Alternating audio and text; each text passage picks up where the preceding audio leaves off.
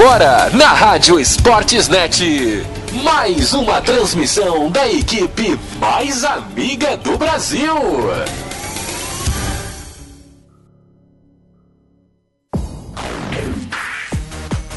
Começa agora pela Rádio Esportes Net. Programa Esporte Mania. O programa para quem tem mania por esporte. Apresentação: Professor Fernando Alves Firmino.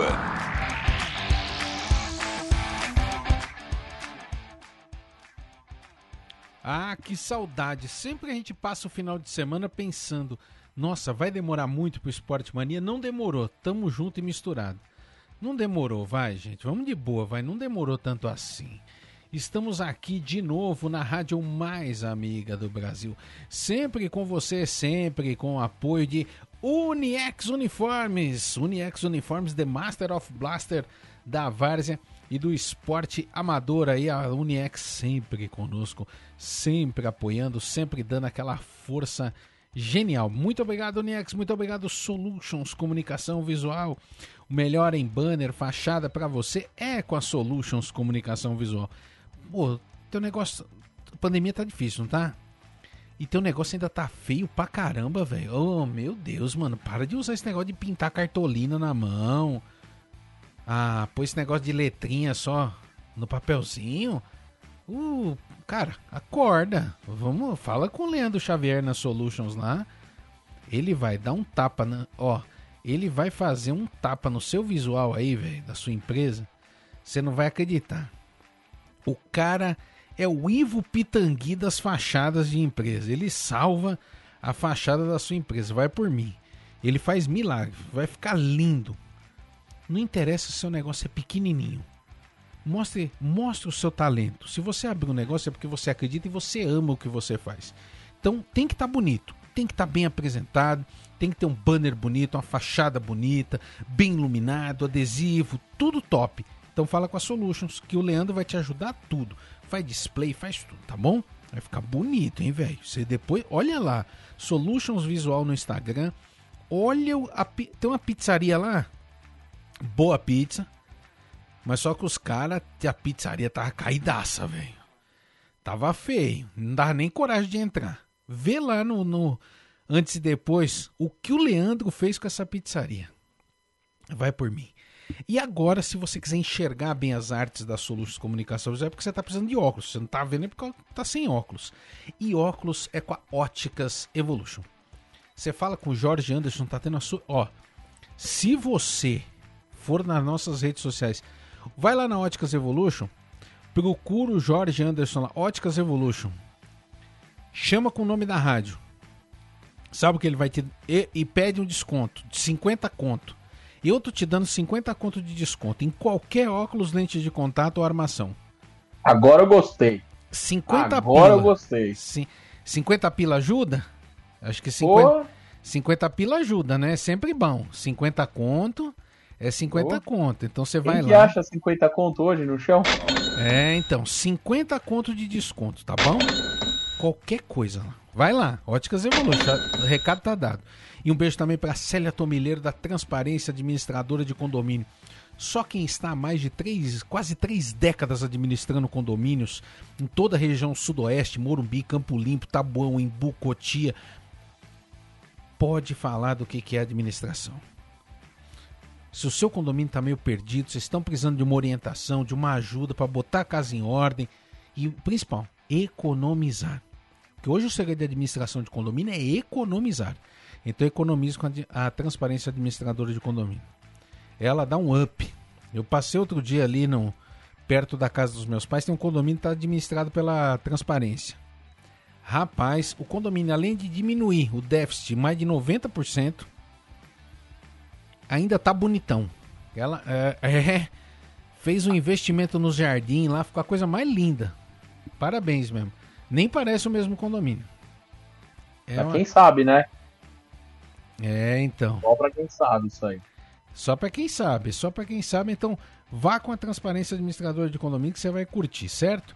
E vem com a gente, vai mandando sua mensagem, vai mandando o seu recado. O Eduardo Santos já tá com a gente aqui, mandando o seu salve, mandando o seu abraço. É, estamos já com saudades de Tóquio. Tóquio, arigato a todos, a todos de Tóquio. Que saudade já estamos dos Jogos de Tóquio. Uma Olimpíada linda, bonita. Sempre toda Olimpíada deixa muitas histórias boas, muitas coisas bonitas para a gente lembrar. E, e, aquele negócio, né? Agora a gente continua aqui apoiando o esporte olímpico, tanto é que hoje se quem, quem for quem for olhar lá no Sportsnet já tem matéria do surf, do futsal, que a gente não, não é oba-oba, modinha que só vem na época da Olimpíada, não. Aqui, Paralímpico, Olímpico, é todo mundo junto e misturado. Aqui não tem. Tanto é que o esporte não tem esse negócio de. Ah, sessão de futebol feminino. Não, futebol é futebol. Aqui a gente trata mulher e homem na igualdade. Futebol é futebol. Então, se você quiser ver futebol feminino, você entra na seção futebol do Sportsnet. Tem esse negócio de. Esse negócio machista. Ai, futebol, futebol feminino. Não, é tudo no mesmo balaio. É o mesmo esporte, né? Exatamente. Tato Sernajô, dá o seu alô pra essa galera que te ama. Fala, Fernando, boa noite. Boa noite, o pessoal que tá ouvindo a gente aí, que tá assistindo, que tá acompanhando mais um Esporte Mania. É... Eu, Fernando, eu tive uma impressão de que essa Olimpíada durou menos que o tradicional, não? É, apertou não um sei Se, Eles não sei se é o sentimento sei se é aquela saudade que a gente já está sentindo de Olimpíada, eu não sei se, é, como você está falando agora, realmente apertou um pouco o calendário, mas, mas eu tive essa impressão, sabe? Passou muito rápido, foram é, momentos incríveis que a gente presenciou, muitos deles a gente transmitiu aqui na Sportsnet, mas é, dá essa saudade já, né? E, e, e, e como a gente costuma dizer, ah, a próxima tá logo ali, né? E dessa vez o tá logo ali, tá logo ali mesmo. É em 2024, já três aninhos só. Então, é, dessa vez a distância é um pouco menor. Então tá logo ali a próxima Olimpíada. Paris, estamos chegando. Assim como o Lionel Messi, estamos chegando, Paris. É, e eu, eu, eu não vou com a camisa 30, não. Comigo é a 1 mais 8. Eu só jogo com a 1 mais 8. Ah, eu, eu jogo com a 18, então, Fernando. É. Então tá, a dupla tá definida. É, 1 mais 8 e a 18. É, eu só jogo. É, eu sou, como eu era ruim de bola, eu botava o sinalzinho de mais com fita isolante. Colocava, colava na camisa, um mais, pra ficar 1 mais 8, né? Só pra eu fingir que era craque de vez em quando, né? Só pra eu me achar, né? De vez em quando eu me achava. Quem nunca, né? É, então. Que, se eu não acreditar, acreditar, tinha que acreditar em alguém, tinha que acreditar em mim, né? Então eu mesmo acreditava em mim. O... Mas é isso aí, hoje também o papo, né? Não dá para fugir dessa temática. Lionel Messi chegando em Paris, balançou. Todo mundo sabia, né? Eu acho que também não precisa fazer tanta farofa em cima do negócio, que todo mundo sabia que ele ia pra lá, né? Afinal, o cara, mais de um mês e meio, ele comprou apartamento em Paris. Ele não comprou só para passar férias, né? Então, é. a, a, bola do, a bola do bingo tava cantada. Valeu a quintina e valeu também no, no horizontal e na vertical. Né? É. Mais uma vez o Sportsnet na vanguarda, porque a gente, a gente lançou essa pedra, que a gente cantou essa pedra aqui no Sport Mania. Vai pro PSG, vai pro PSG. E foi pro PSG, né? É, Como todo mundo já aguardava, foi para lá, né?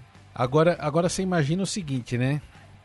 Será que o Mr. Shake lá, o, o dono da bagaça, ele vai botar pilha agora no, no time? Olha, Fernando, se não ganhar a Champions agora, com Donnarumma, Wijnaldum, Sérgio Ramos, Messi, Mbappé, Neymar, enfim, e companhia limitada. Ah, fecha.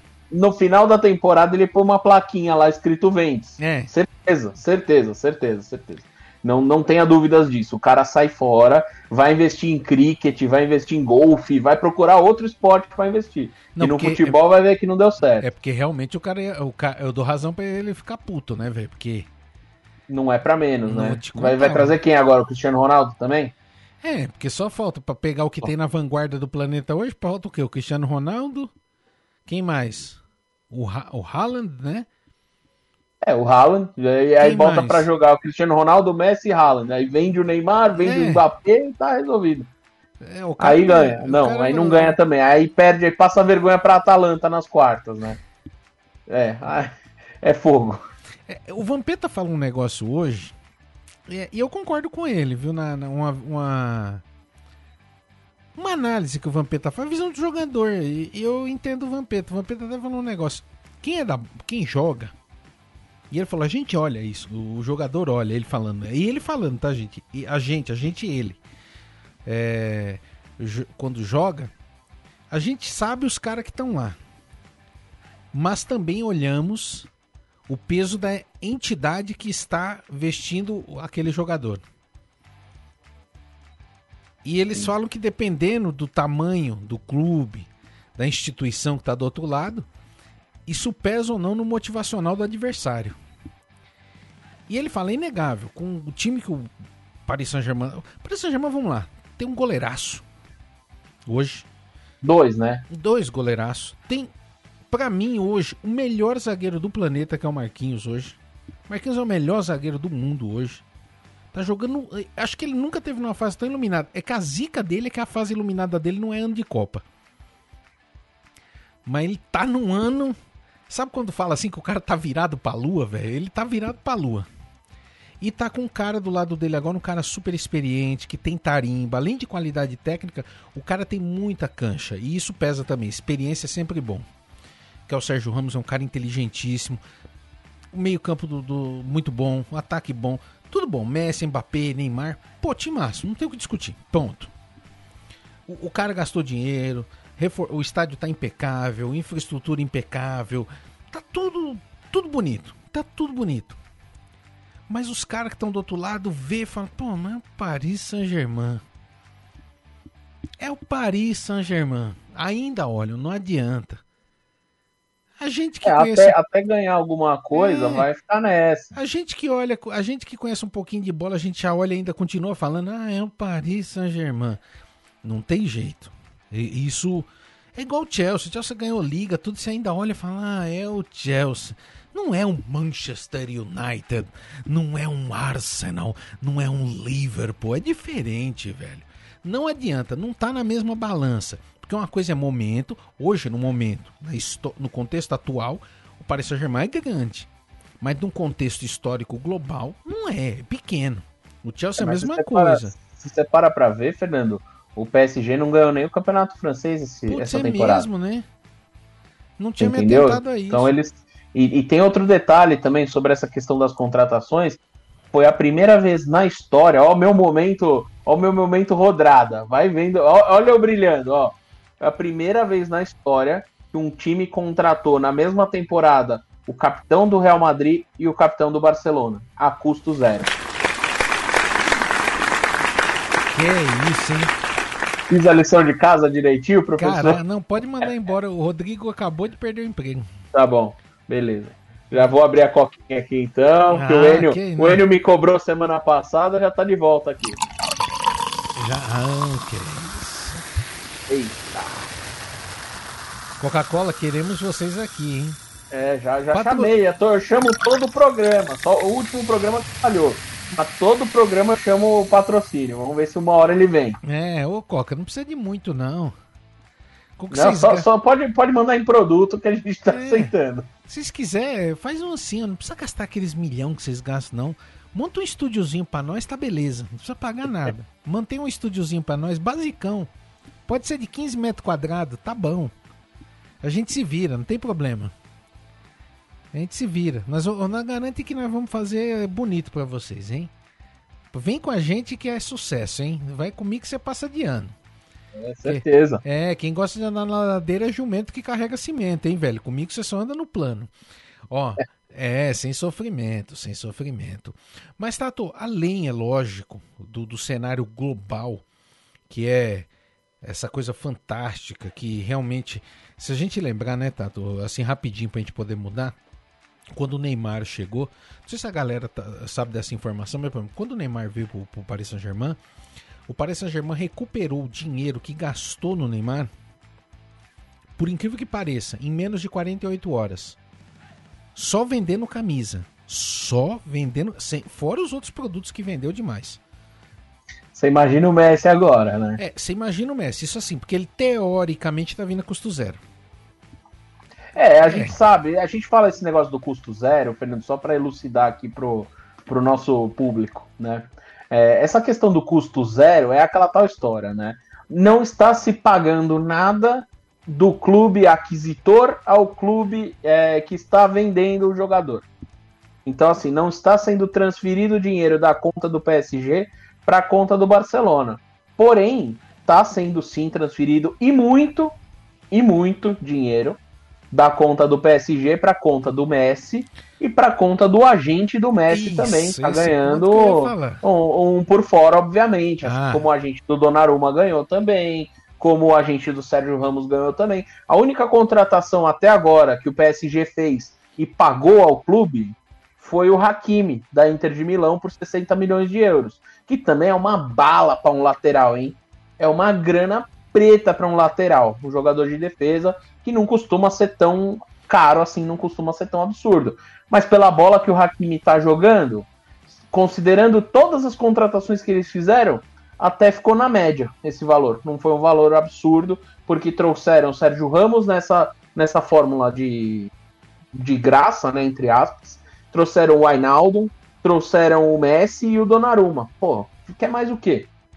É Sabe? Então, mandaram bem nas contratações, muito bem, por sinal. Agora vamos ver se o time vai apresentar o resultado que eles querem, né? Não, sem dúvida foi assim. fantástico. Acho que o. É aquele negócio, o cara que está investindo lá, ele, ele tá fazendo o jogo certo. Tem que.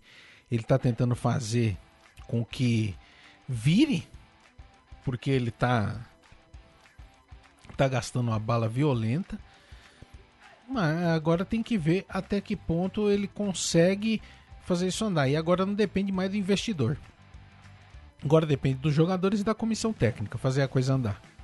A parte do cara do, do cara da bala foi feita. O cara soltou a bala, soltou o money money, agora é com eles façam acontecer, porque é aquele negócio. É, é igual. Como é que fala? Um, outro dia eu vi um.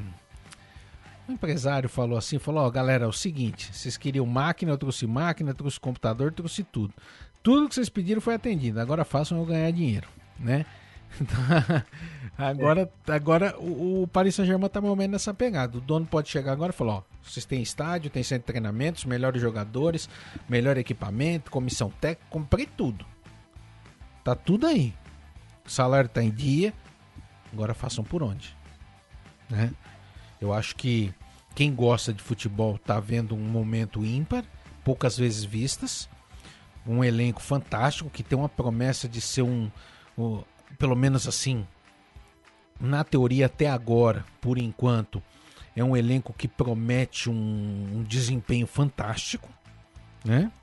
Lembrando que, tudo bem, ah, mas o Messi está começando a última curva da carreira. Não interessa, é gênio. Segundo, Neymar e Mbappé estão no, no topo da questão física, técnica. Os caras estão voando, Marquinhos está voando, Donnarumma está voando, está numa fase espiritual maravilhosa ainda por cima, porque tirou um peso de uma tonelada das costas com o título da, da Euro, né?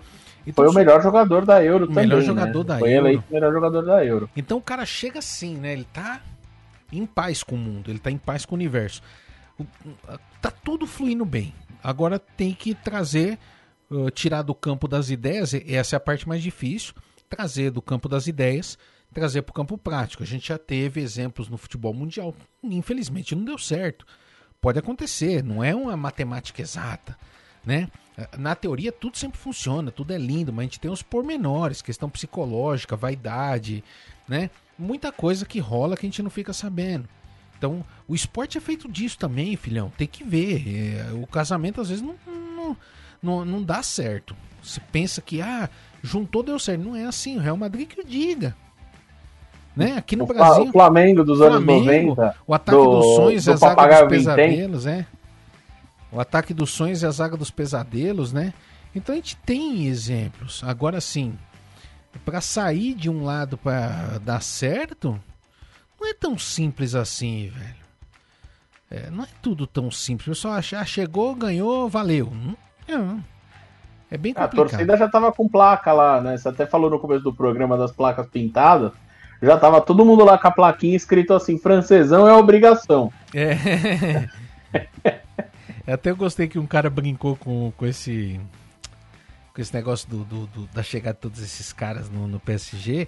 Aí ele falou assim: ah, pode entregar a taça já com 37 rodadas de antecedência que tá ganho já, né? É, então, mas vamos ver. Por outro é, lado, vamos ver qual é o cuidado. efeito, qual é o efeito da onda de mega investimentos do Paris Saint-Germain no campeonato francês. Que de repente isso pode desencadear os presidentes dos clubes da Liga Francesa a buscar mega investidores para começar todo mundo a subir o sarrafo. Pode ser também um retrato. Vide o que aconteceu nos últimos anos, a Juventus fez com a subida do sarrafo no campeonato italiano. Os clubes Sim. foram atrás de parceiros, velho. Os clubes foram atrás de parceiros. Algumas parcerias, infelizmente, ainda não deram certo, mas todo mundo é inegável. Todo mundo se mexeu. Ninguém ficou acomodado e parado ficar assistindo a Juventus ganhando um atrás do outro. Falei, não, vamos se mexer. Alguma coisa tem que ser feita. Os caras estão é. começando é. a se mexer. É, parado não ficou, né? Mas a Juventus foi enfileirando mesmo é. assim, né? Não teve. Mas eu acho que, mas eu acho que é, é, um, é um, um processo natural, Tato, de que alguns anos na Itália a gente começar a ver de novo o equilíbrio de forças. Porque é inegável que esses investimentos uma hora vão começar a, dar, a, a, a chegar a chegar no ponto que eles estão procurando, que é começar a bater na Juventus dentro do Campeonato Nacional. Não estou falando fora, na Europa, estou falando lá dentro. Não, mesma... o, que me causa, o que me causa espanto, Fernando, só para não perder o, o fio da meada, o que me causa espanto nessa ideia de todos acompanharem a Juventus e, e na França isso acontecer é um perigo enorme também. É que, por exemplo, quem acompanhou e quem bateu a Juventus nesse último ano foi a Inter. E aí a gente vê o que está acontecendo com a Inter hoje, né? Tá vendendo o Lukaku, vendeu o próprio Hakimi, é, tá fazendo do time é, para poder para poder não falir né? Tá passando o boné já. Não vai ter. É, o, não vai ter uma continuidade no time. Vai contratar o Dzeko. Já tá quase praticamente fechado. O Dzeko da Roma vai jogar na Inter. Mas não sei o que vai ser da Inter nessa próxima temporada, né? É, é o risco de trazer o parceiro errado, né? Justamente, justamente. É, é, Corre-se esse risco, né? E aí, o que, que acontece? A Inter é um clube enorme, é um clube gigantesco. É, Correu-se o risco de falir até. Mas você imagina, por exemplo, um, um Lille fazendo isso? Ou um Lyon fazendo isso? Ou um time que não tem tanta, tanta tradição europeia tentando buscar o parceiro, buscar parceiro errado. Esses times que são não tem tanta tradição de ganhar títulos na Europa, mas são velhos conhecidos da, da Europa, né, por jogarem essas competições, seja o Lyon, seja o Olympique, seja o, o, o Lille, que foi campeão do, do campeonato francês, né, esses times buscarem essas parcerias, as parcerias serem tão fracassadas quanto essa da Inter com a China e, e acabar acontecendo, acabar acarretando nisso. Esses times correm o grande risco de, de até desaparecerem no mapa, né? É, por isso que às vezes eu falo assim, tem alguns clubes que eles, eles dão aula nesse negócio, né? Porque eles sabem caçar parceiros. E tem outros que são péssimos né, nessa brincadeira. Tem outros clubes que são um desastre, são uma hecatombe nessa brincadeira de buscar parceiros, né? Porque busca o pior possível, né? É que negócio, não pode se iludir também com cheque em branco. Ah, o fulano ali trouxe um cheque. Não vai nessa não, não é bem assim, parceiro. Vai devagar que o santo é de barro, né? Então tem que tomar cuidado, tem que tomar cuidado. Mas é, é eu, eu também vejo que sempre é, essas iniciativas às vezes demoram, algumas demoram, em outros lugares é mais rápido a mudança de mentalidade profissional em buscar mudar de patamar. Na Espanha demorou muito. Na Espanha demorou muito. Barcelona e Real Madrid dominam há décadas a Espanha e os clubes demoraram a se coçar. Demoraram a, a se coçar. Né? Agora, na, nos últimos 6, 8 anos, que a gente começou a ver clubes espanhóis buscando parceiros, investidores para começar a tentar alcançar, lógico, não estou falando que vai chegar e bater logo de frente. Isso é um processo de alguma de, de décadas. Isso é um processo longo. Você pegar clubes que estão há 40, 50 anos dominando o, o, esporte no país e você chegar e bater de frente não é tão fácil assim. Não é tão simples assim.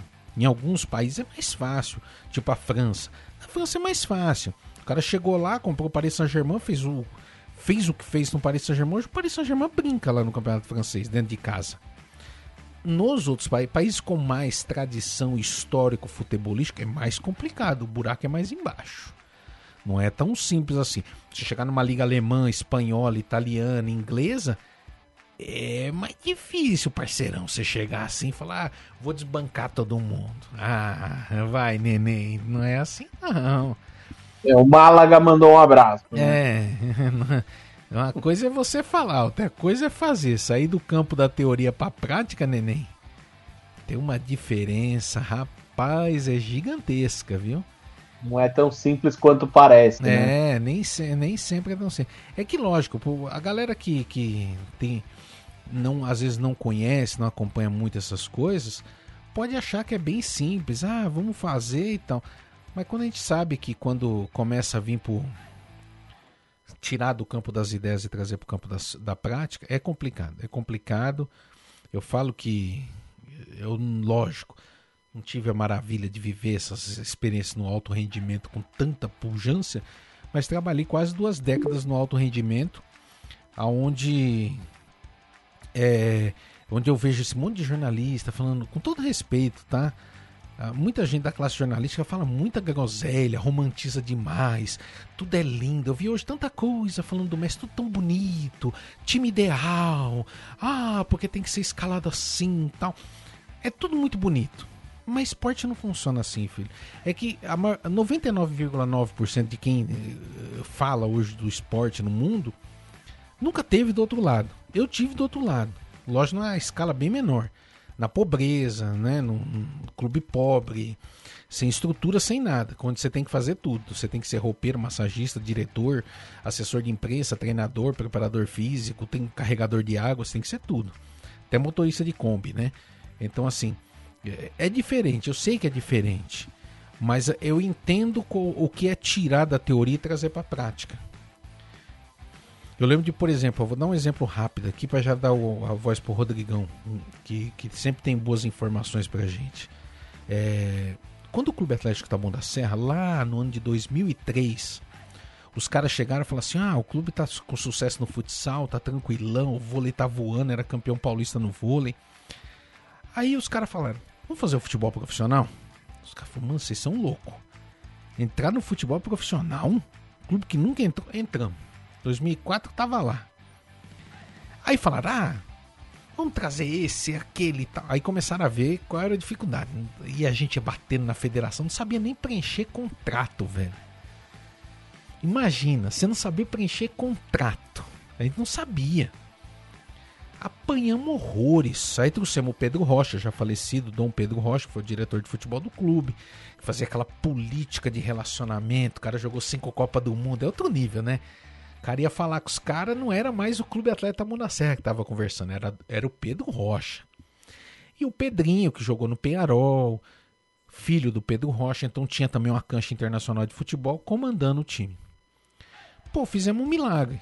Mesmo andando, dando umas cabeçadas no começo, no primeiro ano de profissional, coisa que tem clube que ficou 70 anos tentando e não conseguiu, foi campeão. Campeão paulista no primeiro ano. Subiu de divisão. Foi um negócio fora isso. Mas o que, que, ninguém sabe, todo mundo viu lá a final, tudo bonito, a galera comemorando, pá, que legal, tal, show de bola. Ninguém sabe o tormento que foi os quatro meses antes do primeiro jogo. Velho, foi um parto fósseps. Nem conversar com o patrocinador, montar estratégia, a gente não sabia, que a gente tinha ideia pelo futsal. No futebol profissional era tudo diferente a politicar, você ia na reunião da federação, era uma tal de articulação para poder votar uma mudança de regulamento, uma quizumba desgraçada. Então, às vezes, as pessoas não entendem essa parte. É muito bonito, ah, o Messi tá lá, o Neymar tá lá, o Mbappé tá lá, o dinheiro tá jorrando, tudo. Oh, é o topo do mundo. Mas existem pormenores ali no dia a dia que é isso que às vezes vai definir o sucesso ou o fracasso. Então, ponto. Mas vamos lá. Rodrigão, dá o seu pitaco aí pra gente já mudar a pauta então. Já chegou na hora certa. Pra gente já virar a mesa aqui. Boa noite, Fernando. Boa noite a você, Tato. Boa noite a todos os ouvintes da Sportsnet. Mais um Esporte Mania. Que dia agitado hoje, esse 10 de agosto de 2021. Não, e o mais agitado é porque esse cara aí, o Rodrigão, esse cara mantém uma visão de vanguarda. É bom ter gente que tem talento, né? Porque eu sou meio nabão, né? Eu sou meio nabão, eu sou muito. Eu falo assim que eu sou muito o quê? Minimalista. Eu sou muito minimalista. Coisa de velho, né? Porque eu sou velho, ele é jovem, então eu sou um velho meio. Eu tento, eu tento fingir que sou jovem e acompanhar as tendências, né? Eu me viro. Até que tem um monte de cara da minha idade que não sabe fazer nada do que eu faço, mas eu, eu me viro. E, e, assim, mas o Rodrigão tem muita visão. Eu, é melhor falar no ar do que falar nos bastidores, falar pro ar para todo mundo ouvir. Esse cara é um gênio, velho. Além de ser inteligente, eu vou falar que a rádio é minha, eu posso falar. Inteligente pra caralho que ele é inteligente pra caralho, esse garoto, ele também tem uma, um talento. Um, é que assim, não é talento também, tem bom gosto. O cara tem bom gosto, vocês vão ver as propostas que ele está trazendo nos próximos meses, não agora, vai demorar um mês, mês e pouquinho. Nós estamos implantando toda uma mudança dos layouts de tudo visual do Sportsnet. E é esse cara aí que bolou. Vocês vão ver que bonito. O Tato já viu, porque o Tato tá no grupinho nosso lá na panelinha. Que nós, nós é igual time de futebol, nós temos nossa panelinha, viu? E, e, o Tato já, o Tato sabe já, o Tato viu, o bicho eh, tem bom gosto ou não tem, Tato? Panelinha, panelinha campeã. Rodrigão já citei ele aqui no programa hoje. É, foi, foi bem citado, viu, Rodrigo? Tive o meu momento rodrada hoje. Me permiti essa trazer uma informação relevante, parar com as piadas um pouco e trazer uma informação relevante para o programa aí. Já trouxe que o, o PSG foi o primeiro clube a contratar o capitão do Barcelona e o capitão do, do, do Real Madrid na mesma temporada, né? Então eu tive meu momento rodrada hoje, então fica aí a homenagem. que é isso, que honra, que honra, professor Itato. A, a, assim a gente fica feliz demais com, com o trabalho nosso, mas é, enfim, o, o dia de hoje ele tá, ele tá movimentadíssimo por algumas razões. Eu vou citar as três principais. É, vocês já reviraram, conversaram, falaram bastante sobre a questão do Messi, o que vai ser o Paris Saint-Germain é, daqui para frente, o que vai ser também o Barcelona, que é importante falar, o que vai ser a Liga Espanhola, que é importante falar, e essa questão toda do, do, do, do Messi com a camisa 30 agora, jogador do PSG. Outros dois tópicos importantes. Hoje abrem-se as quartas de final da Copa Libertadores. Daqui a pouco a gente vai ter é, São Paulo e Palmeiras no Morumbi. A gente traz informações, alerta de gols. Ah, daqui a pouquinho tem as escalações. Já tá tudo aqui anotado. Princi principais lances também, ele vai ficar de olho. E hoje a gente teve a abertura do Paulistão Feminino 2021, o primeiro gol da Cristiane, né, a maior artilheira da história das Olimpíadas é, do futebol feminino, Cristiane, uma das maiores jogadoras de todos os tempos, é, não só do futebol brasileiro, mas também do Mundial. E ela que abriu o, a contagem na goleada do Santos no Canindé para cima da Portuguesa, né? 4 a 1 vitória do, do Santos das Sereias da Vila. E rodada completa hoje. Mais tarde, daqui a pouco, o Corinthians é, enfrenta a Ferroviária, clássico é, de magnitude enorme. Duas equipes campeãs da Libertadores, duas equipes campeãs brasileiras e também campeãs paulistas já abrindo com chave de ouro esse campeonato, que vai ser muito legal. E ainda no clima de Olimpíadas, Fernando, a gente começou ontem com a etapa do México, do circuito mundial da, da Liga Mundial de Surf, da World Surf League né? Hoje a gente já teve brasileiro na água, teve Medina, teve Italo Ferreira, é, também o, Felipe, eu vou, eu vou ter, Felipe Toledo, né? Também foi, foi para água, os três brasileiros que, que estiveram. Então, é, terça-feira movimentadíssima, como diria o outro, para a gente poder registrar e poder passar para os nossos ouvintes. É, tá lá no Sportsnet. Você vai lá no Sportsnet, tem lá falando do surf, que é que eu falei. Sportsnet não fica, não faz medinha só na época de Olimpíada, não. não é, então é todo ano. Por isso que é o portal democrático do esporte, filho. Aqui até Várzea tem espaço. A gente sempre tá lá. É, inclusive quando voltar os campeonatos de Várzea, vocês vão ver os resultados lá aparecendo lá. Parece, filho. Nós vem ali com o pessoal. Mas fala aí, Rodrigão, mais um pouquinho, só pra gente virar aqui, dessa chegada que, independente de qualquer coisa, é mega interessante para todos que gostam a chegada aí de Lionel Messi ao futebol do, de Paris. Uh, pois é, o Fernando, a gente lembra de algumas coisas que é curioso, né? O, o, o Barcelona enfrentou o Paris Saint-Germain nas oitavas de final da Champions em 2017. E o Paris Saint-Germain fez 4 a 0 na ida lá na França, no Parque dos Príncipes, um jogo espetacular do, do PSG, de Maria fazendo uma partida magistral, dois golaços, gol do Draxler, Uh, e por aí vai. E todo mundo dava a classificação do, do, do Paris Saint-Germain como, como concreta. Na volta, o Barcelona fez aquele jogo que todo mundo se lembra, aquele 6 a 1 e com três gols para lá dos 43 no segundo tempo, e deu uma remontada histórica que feriu no, no, no orgulho, no fundo da alma do, do Paris Saint-Germain. De lá para cá, o Paris Saint-Germain tirou o Barcelona da Champions League passada com direito a 4x1 dentro do Tirou o Neymar de dentro do, do time do Barcelona, oferecendo 222 milhões de euros, uma quantia é, astronômica e estratosférica. E agora é o destino do Messi, que é o maior ídolo da história do, do Barcelona. Então soa até um pouquinho como vingança, talvez, ou é, uma revolta assim do PSG direcionado a, ao time do Barcelona. E curioso também, o Cristiano Ronaldo, quando saiu do Real Madrid é, na Champions, o último gol dele foi contra quem? Foi contra a Juventus no Santiago Bernabéu, na derrota de 3 a 1 que classificou o Real para semis de 17 e 18. O último gol do Neymar na, na Champions pelo Barcelona foi contra quem? Paris Saint-Germain. O último gol do Messi é, é, antes de sair do Barcelona foi contra quem? Contra o Paris Saint-Germain. É, curiosidades. Com relação à chegada do Messi em si, agora vindo um pouquinho mais sério, é, eu concordo plenamente com o que você falou agora, né? Quando eu, é, quando eu entrei aqui hoje. É, da questão da adaptação. Porque uma coisa é o time no papel. O time no papel é o, maior, é o melhor time do mundo hoje. Não tem qualquer plantel no planeta que você vai olhar e vai falar: esse plantel tem mais qualidade técnica que o Paris Saint-Germain hoje. Simplesmente não tem. O Paris Saint-Germain tem o camisa 10 de uma seleção como a França, que é bicampeã mundial. Tem o camisa 10 de uma seleção como a Argentina, que é bicampeã mundial e atual campeã da Copa América. E tem o camisa 10 da maior seleção de todos os tempos, que é a seleção brasileira. Né? Se juntar quando na história que o time teve o camisa 10 da França, da Argentina e do, do Brasil no mesmo elenco. Né? É uma coisa assim surreal, fora de série. Acho que só o Cosmos teve isso lá nos anos 70. É, pois é, e assim, ainda além desses caras também, o capitão da seleção da Espanha, que é o Sérgio Ramos, que é um jogador aço, que é um zagueiro com mais de 100 gols na carreira, né, uma coisa assim, fora do, do comum, absurda, é, e outros grandes jogadores que tem. Então, o plantel do Paris Saint-Germain hoje ele é um plantel imbatível do ponto de vista de nomes. Agora, desse plantel vai ter que ser tirado um time né? Porque o futebol de hoje em dia ele não é jogado só com plantel, é jogado com equipe, com elenco. E o exemplo que eu vou dar é o do Chelsea. O Chelsea da temporada passada, ele vai ao mercado, ele contrata muito bem a Grafskova, né, a diretora de futebol do Chelsea que faz um trabalho fantástico, espetacular.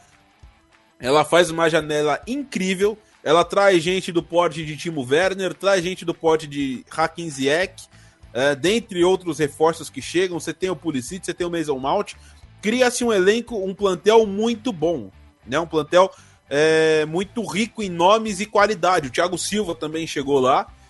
É, só que esse elenco não encaixa. Esse elenco não joga, esse elenco não vai para frente, ele não dá liga, né? Porque o trabalho do Frank Lampard ele não foi um trabalho bom. Sai o Frank Lampard, vem o Thomas Tuchel que consegue montar um 11 inicial, consegue montar um sistema de jogo que seja competitivo, que dê para é, competir de igual para igual contra qualquer outra equipe, e aí o Chelsea decola. O Chelsea vai buscar a vaga na, na, Champions League pelo campeonato inglês, o Chelsea vai buscar o título da Champions, o Chelsea vai buscar a final e o título, o título da, da Copa da Inglaterra da FA Cup, tirando inclusive o Manchester City na semifinal, que depois seria derrotado na final da Champions é, pelo mesmo Chelsea. Então, assim, uma coisa é você ter o plantel, outra coisa é você tirar um time desse plantel. E nesse caso, o que é tão bom para o PSG, que é a qualidade técnica, vai ser também o calcanhar de Aquiles. Porque o PSG tem três caras de frente que não marcam. O Mbappé não volta para marcar, o Neymar não volta para marcar, o Messi não volta para marcar, é o que menos marca dos três.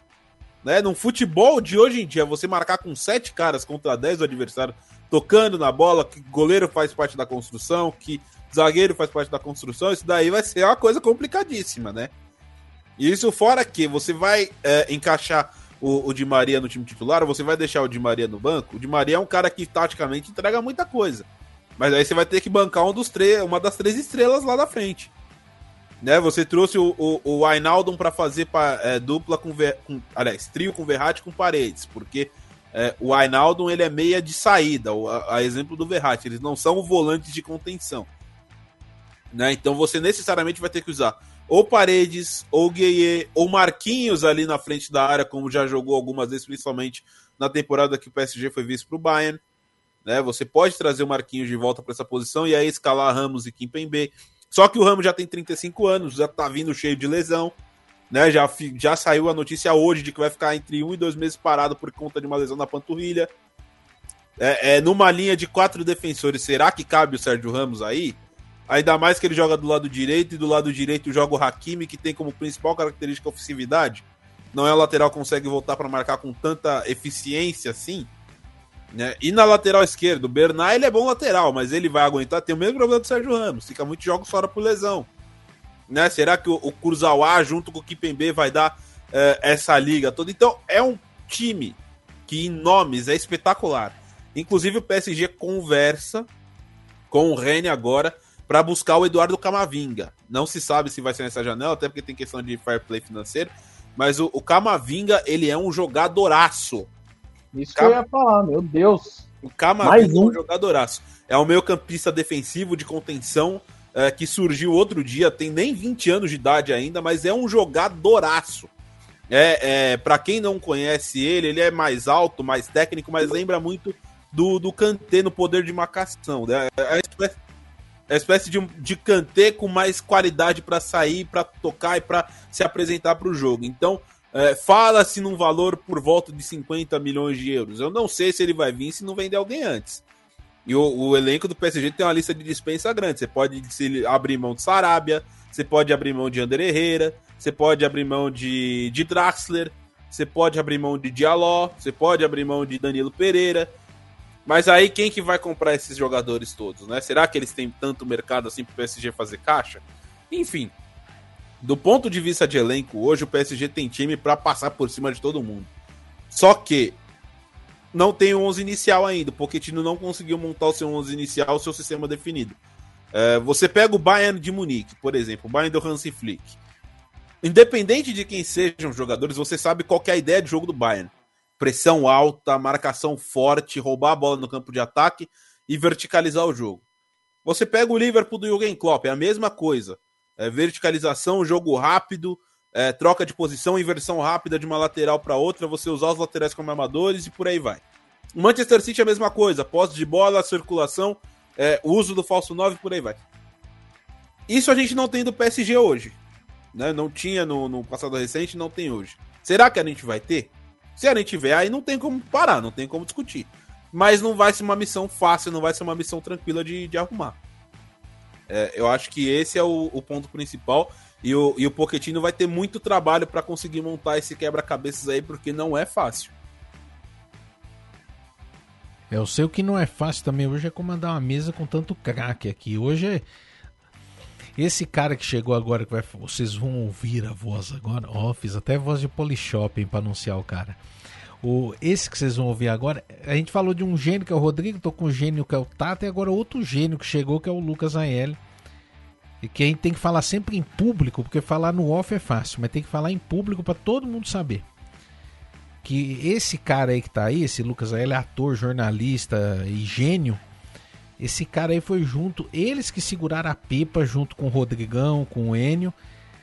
Não dormiram, arrumaram briga com a esposa, dormiram no sofá, cachorro mordeu a canela. É, cachorro mordeu a canela, vê. Quando o cachorro morde a canela, porque ele tá bravo. Aí o cachorro mordeu a canela. Os caras ficaram sem voz, com olheira, tudo. Mas fizeram uma cobertura de Olimpíada impecável. Eu tava fazendo as contas. Quase 300 horas de transmissão ao vivo. É, não é, é, esses três caras seguraram isso. 300 horas, velho. É, é coisa pra caceta, velho de transmissão ao vivo. Mais de 190 mil pessoas de público acumulado. É muita coisa. Então, parabéns. Os caras seguraram um rojão que não é fácil. Que não é fácil. Muito obrigado. A palavra é sua, Lucas Anelli. Se não abrir o microfone, não dá para falar. Né? Opa! Aí elogio Virou cara... bordão isso aí, aí nas nossas transmissões. É, aí elogio o cara Virou bordão. Dessa. Boa noite, gente. Tudo bom? Professor, Tato, Rodrigão aí. É, só faltou o Enio para completar o time aqui também, né? Para a gente poder falar um pouquinho daquilo que a gente fez aí, o viveu Enio, nas Olimpíadas. O Enio, Poxa, eu estava, o Enio estava olhando agora no Flight Radar. O avião dele está chegando ali já nas Astúrias. correm boatos Boa. que ele e Fernando Alonso tomarão um espumante hoje à noite. Demais. Bom, eu só tenho que agradecer também as palavras aí do professor. Estava acompanhando um pouquinho antes de chegar aqui também, já vi todos os elogios aí, o Rodrigão, o Tato falando aí também. Vi até a coquinha que o Tato trouxe, trouxe aí pro programa, rapaz. Tava até prestando Toda atenção. semana. Aí. Aqui, Anhele, a produção é. Já foi uma, já tá na outra já. A produção aqui não, não, não me deixa, não me deixa mentir, ó, produção. Te amo, viu? Obrigado aí por não me deixar sem coquinha. Boa, boa. Bom, então, só para complementar, né, a gente ficou feliz demais com cada, cada momento que a gente passou ali transmitindo, porque é, a gente acompanhava as Olimpíadas, mas participar dessa forma, transmitir um evento esportivo é muito legal também, porque você se envolve tanto quanto um torcedor comum que está ali só assistindo o jogo. Você narrar, apresentar, né, o Rodrigo comentar, trazer as reportagens e fazer isso, e a audiência da forma como foi, né, as pessoas ali quatro da manhã, cinco da manhã acompanhando a gente de, de forma absurda. Ele teve um dia que a gente bateu o pico de quase 6 mil pessoas simultâneas assistindo a gente, então foi algo maravilhoso. E. Foi mais. Cerrou. Foi mais? Cerrou. Teve uma transmissão de vocês às 5 horas da manhã que o pico foi 39 mil pessoas ao vivo. Caraca! 39 mil somando Facebook, YouTube, Twitter, Twitch TV, o aplicativo da rádio, TuneIn, o... e também no Radiosnet e no CX Rádio.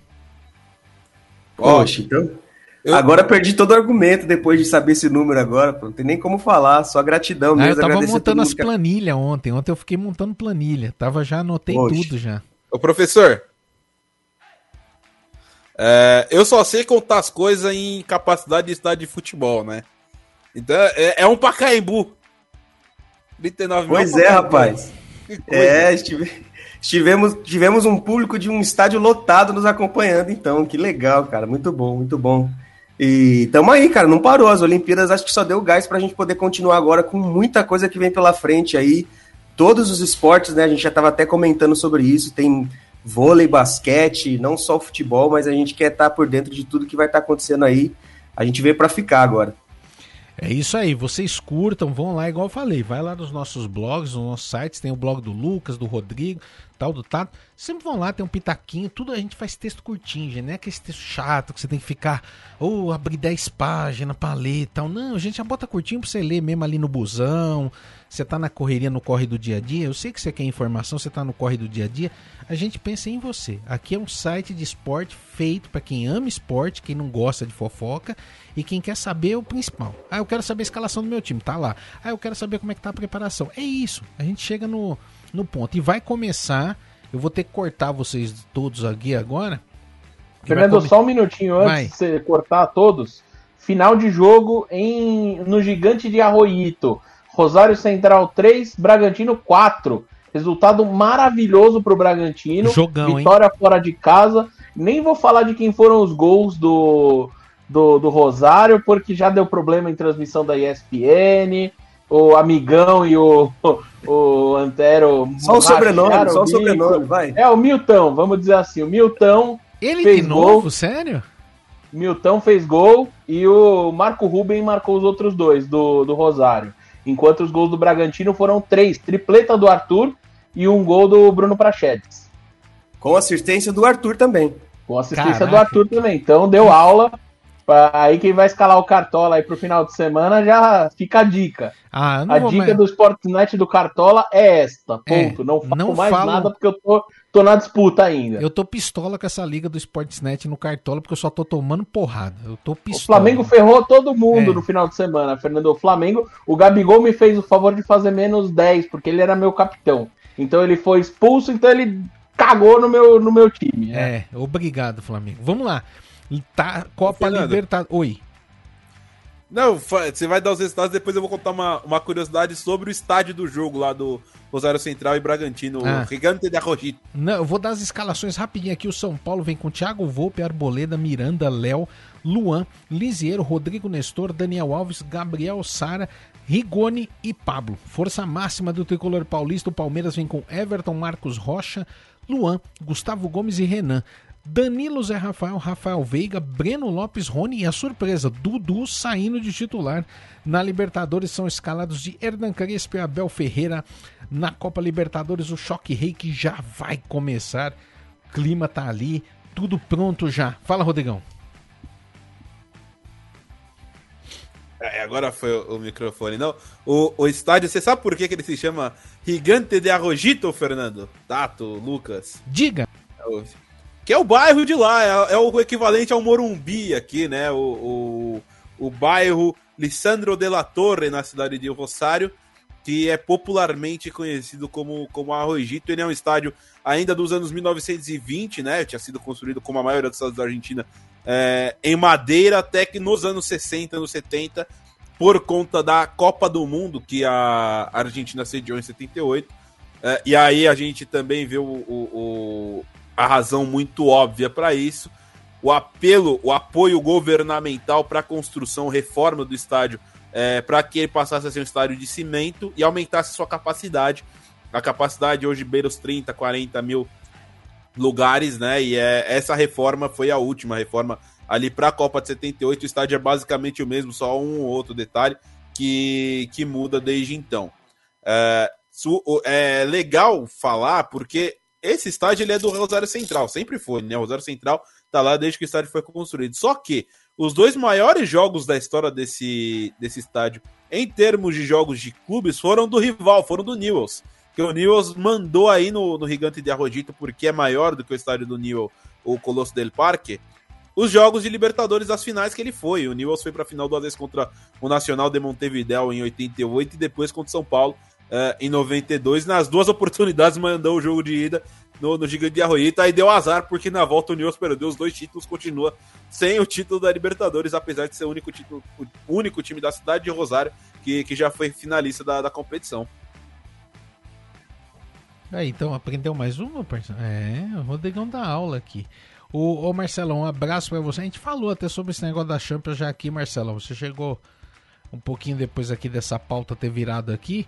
Mas a gente falou agora que o cheque em branco agora vai pesar, né? Se não ganhar agora, o cara já, já vai anunciar no OLX. Vende-se clube de futebol francês, seminovo, com bons jogadores. Favor entrar em contato. É, vai estar tá lá no, no LX lá. Mercado Livre. Quilometragem baixa na Europa.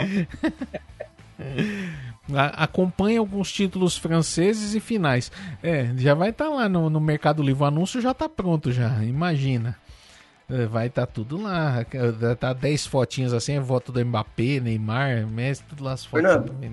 Oi. O jogo tá para começar. Rola palpite entre a gente aqui ou não? Pode falar o palpite. Eu acho que dá São Paulo. Apesar de eu não. Eu, lógico, aqui não tem torcida. Eu sou neu, super neutro nesse jogo. Super Nossa, neutro. Super cadê, neutro. cadê a vinheta do mentiroso aí? É, eu sou super neutro, mas infelizmente eu acho que vai dar São Paulo. Mentiroso! Pra mim, 0x0, hein? Eu acompanho o Lucas. Eu, eu acompanho. Vou... Vai, vai, Rodrigão, termina aí. É, eu só ia falar que eu, eu acompanho o Lucas porque eu acho que esse jogo vai ser igualzinho a final do Campeonato Paulista, viu?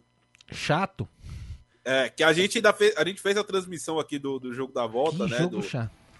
É, foi, foi horrível. O jogo em si foi, foi, foi um jogo tétrico, assim. Pro São Paulo, a torcida do São Paulo não tá nem aí pra nada, porque conquistou o título e tal, mas é, a partida em si foi, foi difícil você extrair, assim, o que tava acontecendo no jogo, porque que coisa complicada. Eu acho que não vai sair muito disso agora, não, viu? É. Aquela final foi um jogo duro de assistir, né? Foi, é, foi aquela jogo... maravilha, né? Foi um jogo de e... padaria, né? Hoje acho que vai ser 2x1 pro São Paulo. No Morumbi é 2x1 pro São Paulo. É, então vamos ver, vamos ver. Então eu também acho que vai ser por aí o jogo. o tô... Nestor Pitana tirou o cabelo de vez, hein? Tirou mesmo? Ele tá a parecendo. Ele tá parecendo aquele Aro, a Ariel Nepal One, que era jogador do argentino, ex-internacional, ex-Curitiba, jogou no Barcelona do Equador, também tá igualzinho. Oxi. Cada uma. Ó, cadê? Tem mensagem aqui. O, ah, o Marcelão tá ligado, mandou aqui 2 a 0 São Paulo. Se ele colocasse o contrário também, ia tomar uma surbicha tricolor doente. Até o teto dele tem pintado o símbolo do São Paulo. Na, na casa dele dá até dor no olho, tanto símbolo do São Paulo que tem. É, o cara, tudo dele tem o, o cachorro dele ele pintou de tricolor porque só porque o cachorro era preto e branco. Ele pintou o cachorro de tricolor, pôs lá uma faixa. Pintou, pintou as orelhinhas de vermelho, né? pôs uma faixinha vermelha no bicho só pra virar tricolor. Esse é danado. Ó, ô pessoal, queria até falar aqui que é, vai ter aí, já, já está confirmado, é, a grande América Cup 2022 será no Brasil. Tá confirmado. Tá confirmado a América Cup em 2022 no Brasil. Muito legal essa informação aí. É um dos maiores torneios de basquete do planeta. Então, quer dizer, nós vamos ver aqui. Nossa, só top, hein, velho? Vai ter grandes jogadores, uma super. Ó, e nós vamos se intrometer nesse negócio aí. Segura nós, nós vamos. Nós vamos se intrometer. Vocês vão, a gente vai aparecer lá, né? Gente que já esteve na final do Campeonato Mundial de Basquete Interclubes, Real Madrid e Bauru. Estive lá fazendo a cobertura, foi muito legal. Nós vamos se meter nessa Liga da nessa Américas Cup aí. Vamos, já estivemos na Liga das Américas também de, de basquete. A gente está sempre aí se intrometendo. O pessoal aqui, a imprensa argentina, viu, Tato? Você falou aí do, do grande jogo que o Arthur fez a imprensa argentina tá babando ele. Né? Eu tava vendo aqui alguns comentários do, das rádios argentinas, né? Os caras impressionados com o desempenho do Arthur na partida. Os caras. Assim, o cara, cara engoliu o Rosário Central, fez três Exatamente. gols, deu uma Inclusive, a coisa que mais estão comentando aqui, o pessoal tá impressionado com a velocidade que ele se movimenta de, eh, de, de, uma, de, variando os lados no campo tanto na esquerda quanto na direita, o pessoal disse que elogiou demais. Tá elogi... Estão elogiando muito isso aqui. Tá o pessoal falando na ESPN Argentina aqui. E também aonde? A outra aqui que eu vi na, na. Opa, o Lucas caiu e voltou. Acabou a ficha telefônica do Lucas. O... o, Marcelo já falou aqui que vai mandar uma Coca-Cola zero. Ô, Fernando! Mas Pô. lá tem, você acha que não tem? Filho? Eu vou mudar meu palpite, vai ser 2x1 um pro Palmeiras agora. Pouco influenciado. É, aqui, aqui, aqui é na base da amizade. O que uma coquinha não faz. Manda. É, só pra, pra registrar, né? Se o Bragantino ele vem muito bem, tá no, no G4 do Brasileirão, vem fazendo um ano incrível, trabalho maravilhoso. É, o Rosário Central tá na direção contrária, né? Ele até fez uma boa é, Copa da Liga no primeiro semestre com o comando do Kiri Gonçalves, mas nessa volta agora é, vem muito mal. Na Copa Sul-Americana passou suando sangue contra o, o Deportivo Tátira na fase passada, nas oitavas de final. É, tem cinco jogos e quatro derrotas, uma única vitória no, na, nessa edição da Copa da Liga. Tá à frente só do Platense, que é o lanterninho último colocado. O Rosário é o penúltimo, mas claro, não tem a questão do impedimento por conta do promédio não está valendo para esse campeonato, só a partir do próximo, que é o primeiro de 2022. Mas de qualquer forma, o Rosário ele vem numa espiral muito ruim, numa fase muito ruim. Eu não sei não se aquele Gonzalez vai, vai se manter muito tempo lá, não, viu? É ídolo e tal, mas a coisa da batata dele tá assando. É, mas esse negócio tá. Isso aí tá anunciado há algum tempo já que a coisa estava desandando no Rosário, né? Não é. Não surgiu do nada. Porque o Rosário vem alguns anos, um ano atrás do outro, tá, tá em vez de ele nem manter o equilíbrio, né? Ele vai caindo e caindo e, e, e tá caindo. É impressionante como o, o, o, Rosário se perdeu em todos os sentidos, né? Tá, é, administrativamente, tecnicamente, taticamente, o time anda perdido ultimamente, né? É, é, que na verdade a gente se acostumou com aquele Rosário do Eduardo Cudê, que era um time muito aguerrido, muito de muito brilho e, e também que trocava a bola muito rápido, era muito. É, envolvia muitos adversários e foi protagonista da Libertadores lá em 2016, cinco anos atrás, já faz um tempinho. Mas era um time que individualmente tinha nomes fenomenais, é, não fenomenais, muito bons nomes, né? Que explodiram depois é, para o futebol europeu. O Giovanni Lo Celso, campeão da Copa América titular com a Argentina, era daquele time. É, Montoya era daquele time. Franco Servi, que foi para o Benfica, depois era daquele time. É, o Herrera, o nosso saudoso Herrera, caneludo, mas fazia seus golzinhos, também era dessa equipe. E o Marco Ruben, que é um dos principais ídolos da história do, do Rosário Central. Então aquele time é, era um time muito bom e é um, era um time que ficou muito no imaginário da galera, no, no imaginário do pessoal. O Rosário ele fez uma campanha muito boa, uma campanha muito boa naquela Libertadores, pegou dois brasileiros pelo caminho, o Palmeiras e depois o Grêmio no mata-mata. É, esteve a minutos de eliminar o Atlético Nacional, que viria a ser campeão e era o melhor time da Libertadores até então. Mas de lá para cá, claro, o nível foi descendo, o nível foi caindo, o time não conseguiu manter é, o mesmo ritmo. Depois de 2017 ou 2018, eu não lembro. Chegou a uma final de Copa da Argentina, perdeu essa final pro River Plate, foi um dos títulos da era Galhardo. É, mas de lá para cá coisa desandou. E é normal até no futebol argentino esses ciclos mais baixos do, dos times que, é, quando a coisa desanda, desanda um pouquinho mais é, em relação a conquistas, é, se a gente comparar com o futebol brasileiro, com os times aqui do Brasil. E não é só o Rosário. Se a gente pegar outro, o outro time da cidade, o Newells também, vem muito mal, vem caindo, vem, vem diminuindo seu nível. Então, é, é uma, uma situação que o, o Rosário ele vinha até melhorando agora. Ele, eu repito, ele fez uma boa primeira, um bom primeiro semestre de 2021, fez uma Copa da Liga é, interessante.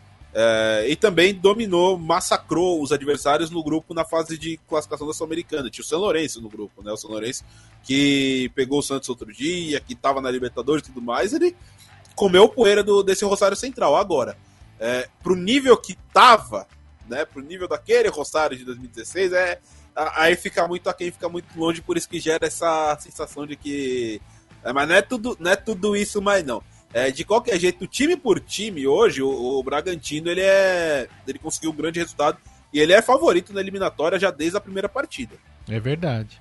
É verdade. Mas é aquilo lá também pesa um pouco também a questão financeira, né? O, a Argentina passa por graves problemas financeiros há muito tempo e isso tirando o Boca e o River, que tem uma pujança financeira muito diferente, até que são os dois únicos clubes que conseguem figurar entre os 30 grandes do continente americano hoje, que todos são brasileiros e só esses dois se intrometem ali no meio, porque eles têm uma situação estrutural financeira e de marketing que realmente é um diferencial, é um diferencial e eles têm 95% da torcida argentina tá com os dois, né? Isso também ajuda, mesmo com o país quebrado, eles têm 95% do país gastando com eles, consumindo produto. Então, isso ajuda também. Mas enfim, né? É uma pena porque daí o resto da, dos clubes argentinos estão passando boné. Passando boné. Grandes camisas, infelizmente passando boné. Outros países também com graves crises, a gente vê, infelizmente, né? O Uruguai, apesar de montar seleções é, respeitáveis, não vergonhosas, mas respeitáveis, os clubes uruguaios estão numa situação também Penharol e Nacional, pelo amor de Deus, é, é horrível ver os dois jogando. Não, não fazem jus ao tamanho das camisas que, que os jogadores vestem. Infelizmente. Mas é que negócio, é a realidade, né? O que está acontecendo. Lembrando que na Série B também, gente, hoje tem jogos muito interessantes, né? Temos o Vila Nova enfrentando o Vasco, o Vila Nova visitando o Vasco, é um jogo interessantíssimo, porque são duas forças da Série B hoje o Vasco tentando se intrometer no G4, né? Muito interessante o crescimento do Vasco, isso é muito importante. O Goiás enfrentando o Remo, jogo de duas grandes camisas. O jogo é na Serrinha. O jogo é na Serrinha. Jogo que promete. Goiás vindo ali. O Remo tá se intrometendo. Isso é legal também. Eu torço muito pro Remo, Paysandu os dois times do norte lá. Eu falo que Remy e Paysandu devia chamar caprichoso e caprichoso e como é que é caprichoso e garantido, porque é muito louco. E o Remo vindo forte ali também. Tivemos o Guarani que venceu o Havaí, já foi foi agora há pouco esse jogo, a ressacada. E lá em CSA, o CSA venceu o Confiança, o Confiança, ou o contrário, o Confiança recebeu o CSA e o CSA time da família Collor, né? Que o, o ex-presidente, que triste isso, o ex-presidente Fernando Collor foi presidente do CSA, o filho do Collor foi presidente do CSA, o avô do Collor foi presidente do CSA, e são praticamente donos do clube. Venceu o Confiança e o Confiança, infelizmente, está ali namorando com a zona do rebaixamento para a Série C. Tá, tá, tá numa paquera fortíssima, né? Tá quase um noivado. Tá, tá quase um noivado isso aí. Cara, mas eu tô, eu tô impressionado aqui. Sem brincadeira, Tato, Rodrigo, L. Eu tô dando uma fuçada enquanto tô falando com vocês e pescando a imprensa argentina. Mano, os caras tão babando o Arthur de um jeito, velho, que se valesse hoje para ele ir pra Europa hoje, os argentinos já tinham colocado ele num clube grande já. É, tá todo mundo. Toda a imprensa argentina só comenta isso. A imprensa de verdade, né? Não aqueles doidão lá que só fala besteira. Mas os caras que, que, que debate esporte, cara, tá todo mundo maravilhado com o Arthur. Maravilhado. Não estão nem falando de Messi lá. Ah, não. Ah, Messi que se dane, vamos falar de Arthur mesmo. É, eles é, Tem que falar do que importa. É, não, é, é, teve até um deles assim que tá questionando, acho que é na Fox, na, não, na ESPN Argentina. Na ESPN Argentina. Ele já questionou duas vezes porque ele não entende porque o Arthur, o Arthur não joga na seleção brasileira. Seria Arthur o novo Messi? Já estão perguntando assim, como, como essa galera gosta de ser sensacionalista. Seria Arthur o novo Messi? Interrogação. Meu Deus! Polêmica. Ai, meu Deus. É, não tá fácil não, hein? O pessoal aqui, deixa eu ver, tem Zap aqui, é Zap que chegou aqui. Ah, ô, tem que mandar um abraço para ele. O nosso mais fiel ouvinte, que há vários anos acompanha o Sportman, mandou até a foto da telinha dele tá ouvindo na TV hoje. Hoje pelo YouTube, curtindo aqui na TV dele. O grande André, de Taboão da Serra do Pirajussara, corintiano doente e torcedor do Clube Atlético Taboão da Serra. Tá ele, o neto e o filho ouvindo. Netinho, o filho dele, sempre ouvindo. Estão lá junto, lá. Deixa eu até pegar o neto. O Lucas é o filho dele e o netinho Miguel. Estão lá ouvindo e mandou um abraço para todo mundo aqui. O grande André, que já ganhou, inclusive, prêmio da rádio, ganhou a camisa Ducatis numa promoção da Rádio Sportsnet, até comer uma pizza com a gente lá no programa Esporte Mania. Aí sim, um é. abração, André. Obrigado aí pela audiência. E vai passando de geração em geração aí, tá certinho. É, ele já tá com os molequinhos lá, os dois corintianos lá, já estão lá, sempre curtindo o Esporte Mania, curtindo a Rádio Sportsnet, estão lá já aprendendo a brincar e participar com a gente, dar uns pitacos lá. Em breve eles estão até mandando os parpites aí. Então já está com mais de 13 minutos rolando a bola no Morumbi. Inclusive tem no, nas redes sociais do Sportsnet, quem quiser ver. Fizeram uma montagem lá. Infelizmente, essa pandemia, Deus me livre, tomara que passe logo, porque vamos vacinar, gente. Pra gente poder voltar pros estádios, que a gente quer ver torcida no estádio. Porque esse negócio de estádio vazio é igual cemitério, né? Ou coisa moribunda é jogo sem torcida, velho. Que coisa tenebrosa, Deus me livre. É feio demais. É feio demais é, é, é, deprimente, vamos dizer assim. Dá, dá, um. Dá uma bad você ver estádio vazio que é horrível. E, e, o pessoal montou. Eu não vou falar quem porque a gente não gosta de dar moral para esse tipo de grupos. Mas montaram ali uma artezinha lá no, nas arquibancadas. Está a foto na nossa rede social lá. Ficou bonito, ficou bonito. Tá lá a foto lá que uns grupos montaram lá. Uma galera lá montou lá. Parabéns para os caras lá que montaram lá.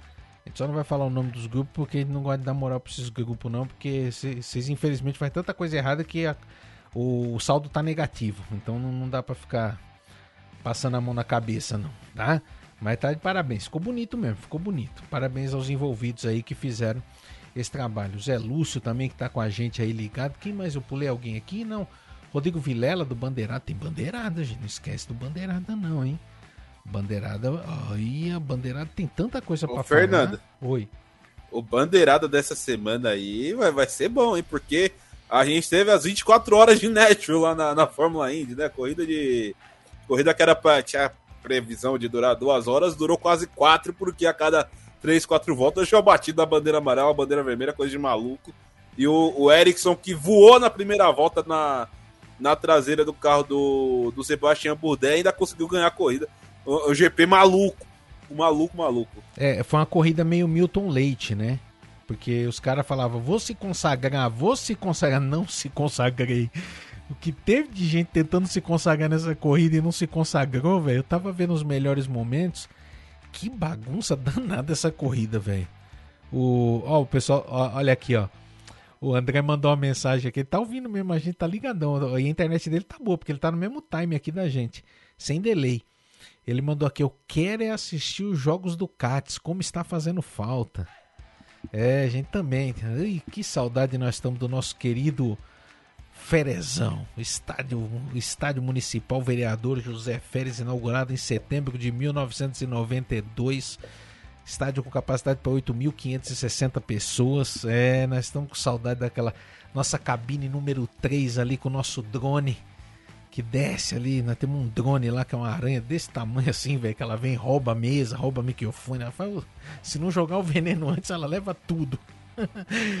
é, mas nós estamos com saudade também do, de fazer aquela transmissão raizona com repórter.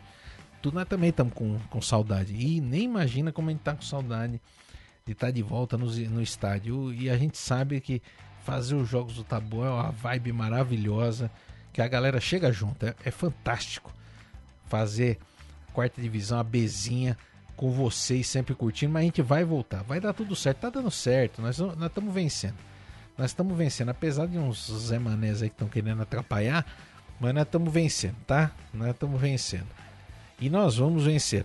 Vamos chegando aí, ó. Quem mais aqui tá mandando aqui? Teve alguém aqui que mandou uma mensagenzinha. Deixa eu caçar aqui agora a mensagenzinha. Eu vi, tá? Calma aí que eu vou ler aqui. Calma aí.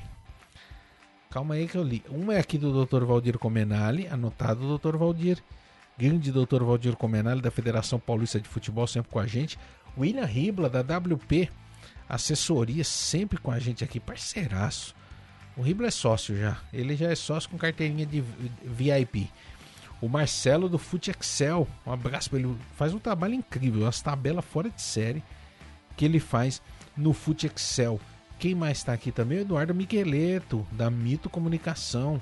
Tamo junto, tamo junto, Eduardo. Mandou mensagem aqui, show de bola. Valeu, valeu, valeu, valeu. Li aqui já. Pronto, registrou. Viu? Registrei, não tem problema. Tá registrado. Ó, os caras estão perguntando mesmo. Vai ter. O bandeirada tá certo? Tá certo, gente. Bandeirada tá. Tá no pente já lá na rádio. Amanhã pode ouvir 6 horas. Liga na Rádio Esporte que você vai ficar sabendo. Os caras montaram o programa todo especial. Tá da hora, hein? Garanto pra vocês, tá da hora, velho. Tá muito da hora o programa, o programa dessa Fernando, semana. Oi, fala. É, você comentou aí sobre as finanças aí dos clubes sul-americanos aí, não sei se estava nem na pauta do programa aqui, mas comentar sobre a possível vinda do Diego Costa aí no, no Atlético Mineiro, né? O Atlético Mineiro saiu uma nota aqui agora que tá dando a última cartada para trazer o jogador, que chegou a pedir é, 2 milhões de reais ao mês, né, entre salários e direitos de imagem, e o Atlético está é, tá oferecendo 1 milhão e 200, 16 milhões 75 mil 280 por ano na CLT, um salário compatível que o Hulk recebe lá para trazer o jogador aí de 32 anos. Então tá a depender aí da, da, da proposta que está na mesa do Diego Costa aí. Que ruim, né? Tá ruim demais a coisa lá, velho. Só precisa saber se ele vai vir como Hulk ou se ele vai vir como Anelka, né? É. Então tem que aguardar para ver se ele vem mesmo, né? É, é, então. Aí você decide qual será o final. Será? A construtora lá tá gastando dinheiro, hein, velho? 1 milhão e 200 por Nossa, mês. Os caras estão vendendo apartamento. Os caras estão vendendo apartamento demais, hein, velho? Rapaz. Haja construção. Nossa senhora, eu tava vendo. Que clube que eles estão construindo, né? É, eu, é, eu, é, eu tava vendo até o. Saiu um relatório econômico. Foi no, no valor, jornal Valor Econômico, eu tava vendo, só pra vocês verem o, o, como o cara tá com cheque mesmo gordo. Ela hoje, em, em lucro percentual, é a maior construtora do Brasil hoje no percentual pelo que, pelo que fatura e pelo que lucra. É a maior, é o maior do Brasil hoje. Impressionante. Os números são gigantescos, velho. Não é à toa que os caras estão assim, ó. O cara pega assim, assim no cheque sem olhar. Tá gastando. E outra, ele, e ele tá ganhando dinheiro com o estádio do Atlético, hein? Já vendeu tudo, velho. Já vendeu tudo. Tem mais nada. Quem queria uma cadeira, um camarote, esquece, não tem mais. Você vai ter que comprar de terceiro. E já tem cara malandro que comprou vários camarotes e tá revendendo. Fernando. Um ágio absurdo. É... Só para atualizar o ouvinte, 21 minutos agora do primeiro tempo São Paulo e Palmeiras é, no Morumbi. O São Paulo começou melhor, criando boas chances. O Pablo teve uma cabeçada que o Everton foi buscar, também a finalização do Gabriel Sara. O Palmeiras, nos últimos dois minutos, conseguiu acertar dois ataques. Primeiro num escanteio, Renan cabeceando perto da trave, e depois agora o Breno Lopes, dois contra dois dentro da área. Ele tentou o toque por cobertura no ângulo e acabou errando, chutando para fora. O jogo interessante até agora no Morumbi, viu? Já tá Dudu tá jogando bem, fazendo um salseiro ali no meio, cara. Já tá melhor do que a final do Campeonato Paulista, então já. Já bem melhor. Bem, eu posso tentar, tá bem melhor. Pelo menos quem ligou a TV não vai se arrepender, então. O Rodrigão deu um tapa na TV, sumiu até a imagem dele. Voltou. Ai, deu um murro no negócio ali. Ficou meio pistola ali. Ficou, ficou meio bravão aqui. O. Cadê o. Ó, o pessoal aqui tá mandando aqui também mensagem. Ah, tem um, tem um São Paulino aqui. Ei, Júlio. Júlio tá nervoso. Ele falou: ai meu Deus, São Paulo só me dá susto. Falei, calma, nem o jogo mal começou, você já tá nervoso já, velho. Calma. Tá com 20 e poucos minutos ainda. Tem tanto jogo pela frente, mas os caras tão Ainda tem o jogo da volta, calma. É, o gramado do Morumbi está com graxa de tão escorregadio. Acho que vocês molharam demais, né? Ou é o é contrário, o... né? Quem, quem, tomou um tombo agora há pouco foi o Gustavo Gomes, né? é. né? Que sentiu o braço tomou um escorregão aí, sentiu o braço, mas já, já tá de volta pro gramado. Ou é o contrário. Os caras molharam e os, os jogadores erraram a trava, né? Que eu aposto, mais, eu aposto mais na segunda opção. Porque molhar o gramado, todo mundo molha. Até os gramados artificiais os caras molham para correr mais a bola. Eu acho que é os caras que estão errando a trava. Sei lá. Que esse negócio de usar assim, ah, molhou o gramado. Todo mundo molha, velho. O Gramado, todos os estádios os caras estão fazendo isso. Então não, não considero considero esse um problema. Acho que o problema às vezes é os jogadores que ficam. Não sei como é que jogador também, esses jogadores de primeira linha, consegue errar trava de chuteira, cara. Eu acho impressionante isso. Eu, outro dia, tem dia que eu trans... às vezes a gente tá no estádio transmitindo o jogo, eu fico impressionado os caras correndo porque erraram a trava da chuteira, velho. Eu não me conformo com isso. De verdade, não me conformo. Não consigo entender isso. Não consigo entender. Ô, ô Lucas, eu quero aproveitar aqui, já que a galera tá ao vivo aqui, você já de novo fazer um convite aqui pro pessoal da novidade que tem agora de domingão aqui. Pois é, vamos falar sobre isso, porque domingo agora a gente tem programa também no Sportsnet, é um resumão sobre tudo o que aconteceu no final de semana, né? Óbvio que aqui a gente, aqui a resenha é solta, né? mas lá a gente vai trazer, trazer informações, detalhes, imagens, é, com, com uma galera bem legal que eu tenho contato aí, que são, são jovens, jovens que estão iniciando aí no jornalismo esportivo também, mas que tem também muito, muito conhecimento, muito talento também para poder agregar. E é o programa Segue o Líder, todo domingo, às 9 horas da noite, multiplataforma também, você vai poder estar tá acompanhando tanto nos aplicativos de rádio e também YouTube, Facebook, Twitch. E a gente vai estar tá aí para trazer esse conteúdo de qualidade para todo mundo que acompanha a gente e se esforçando aí, né, para que esse conteúdo chegue aí. Eu, um pouquinho antes de chegar, eu vi o Fernando falando sobre o estúdio de alguns metros quadrados. Quem sabe, né, a gente consiga desenvolver uma ideia tão boa a ponto de alcançar grandes marcas que apostem no nosso trabalho aí, mas de pouco a pouco a gente vai construindo isso, pedrinha por pedrinha, e eu sei que o importante é fazer da melhor qualidade possível. Então, espero vocês todos os domingos, às 9 horas da noite, programa ao vivo. Segue o líder, a apresentação desse que vos fala aqui. E é só mais uma ponta de tudo que tem aqui no Sportsnet. Eu sei que o Rodrigo está preparando aí conteúdo para voltar também para o canal, então tem muita coisa boa chegando aí. Espero vocês, hein, gente? Essa é a famosa mesa redonda, né, professor? É. O, o, ruim de tudo isso, o ruim de tudo isso é que daqui a pouco esses caras vão tudo embora do esporte. Começa a brilhar, vão tudo embora. Aí eu perco de novo toda a equipe. O ruim de ter equipe boa é isso, gente. Aqui no Esporte a gente monta equipe boa, perde rapidinho, porque os caras vão, vão voar rapidinho. Daqui a pouco vocês não vêem mais nenhum desses aqui. Tá, vai todo mundo trocar de novo. É, é, o, o, o, é triste e é feliz ao mesmo tempo, né? Igual hoje eu vejo aí o Arthur que tá lá na Gazeta, Vinícius Batista na Rádio Band News, lá brilhando, tá voando esse moleque, agora contratado da Rádio Caraque Neto. Deus abençoe você, garoto. O Gustavo Neri, que tá lá no. Na Gazeta também. Quem mais eu tô esquecendo aqui? O Daniel no Diário Motorsport. Tô esquecendo alguém. Calma aí, que a memória às vezes falha, gente. Calma, é tanta gente que passou. Né? Tem gente aí em assessorias. Pô, muita gente boa, muita gente boa. Então, eu fico feliz por isso. Mas eu fico triste porque eu perco. Eu perco qualidade. O Sportsnet vai perdendo qualidade, perde, perde feras. Aí tem que galgar de novo, né?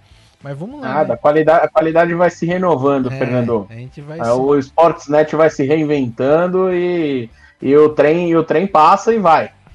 É isso aí. Ó, lembrando então, todo domingo às 21 horas, você tem encontro marcado, você quer saber tudo o que aconteceu, não precisa ficar preocupado. Você pode ir naquele jantar, na almoção de domingo, com a nona, com a mãe, aquela pasta, né? É, mande que te bene. Não pode ir tranquilão, viu? Não tem problema. Pode ir naquele churrascão lá no sabadão, tomar aquela puro duplo malte lá, um geladinho é bom, hein? Aí você manda bala, tudo, não tem problema. Quando chegar no domingão, você chegou, toma aquela ducha, né? Fica de boaça.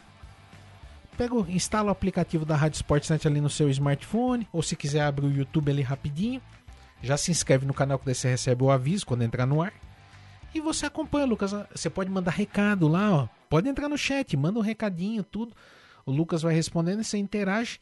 Participa da brincadeira no domingo ali na resenha. É democrático o negócio, opina, discorda, fica à vontade. E você fica por dentro de tudo que aconteceu, tá? A gente só não põe os gols, todos os lances, porque senão os caras derrubam nós. É, né? isso, é, isso aí, aí derruba, isso aí é, tá derrubando. Aí, derrubando. Pode, mas no, quem quer informação não precisa disso, né? Só precisa saber do que tá é. rolando. Mas aí o debate vai ser bom. O, de, o debate é bom. Já tá com 30 minutos já do, do primeiro tempo, é isso? Quase 30, 29 agora. São é, Paulo amassando? É bom, depois do, da chance do Palmeiras, principalmente a que o Dudu construiu pro Breno Lopes e o Breno Lopes acabou perdendo, o jogo acabou voltando a ficar um pouquinho mais brigado no meio, né? Mais é, disputado no meio, não tivemos outras grandes chances de gols depois disso. Então, Fernando, só aproveitando para passar, ó, é, hoje, a gente teve, já encerrado, eu falei na abertura do campeonato do Paulistão Feminino, é, Portuguesa 1, Santos 4, né? O Santos no Canindé goleando a, a Lusa na abertura.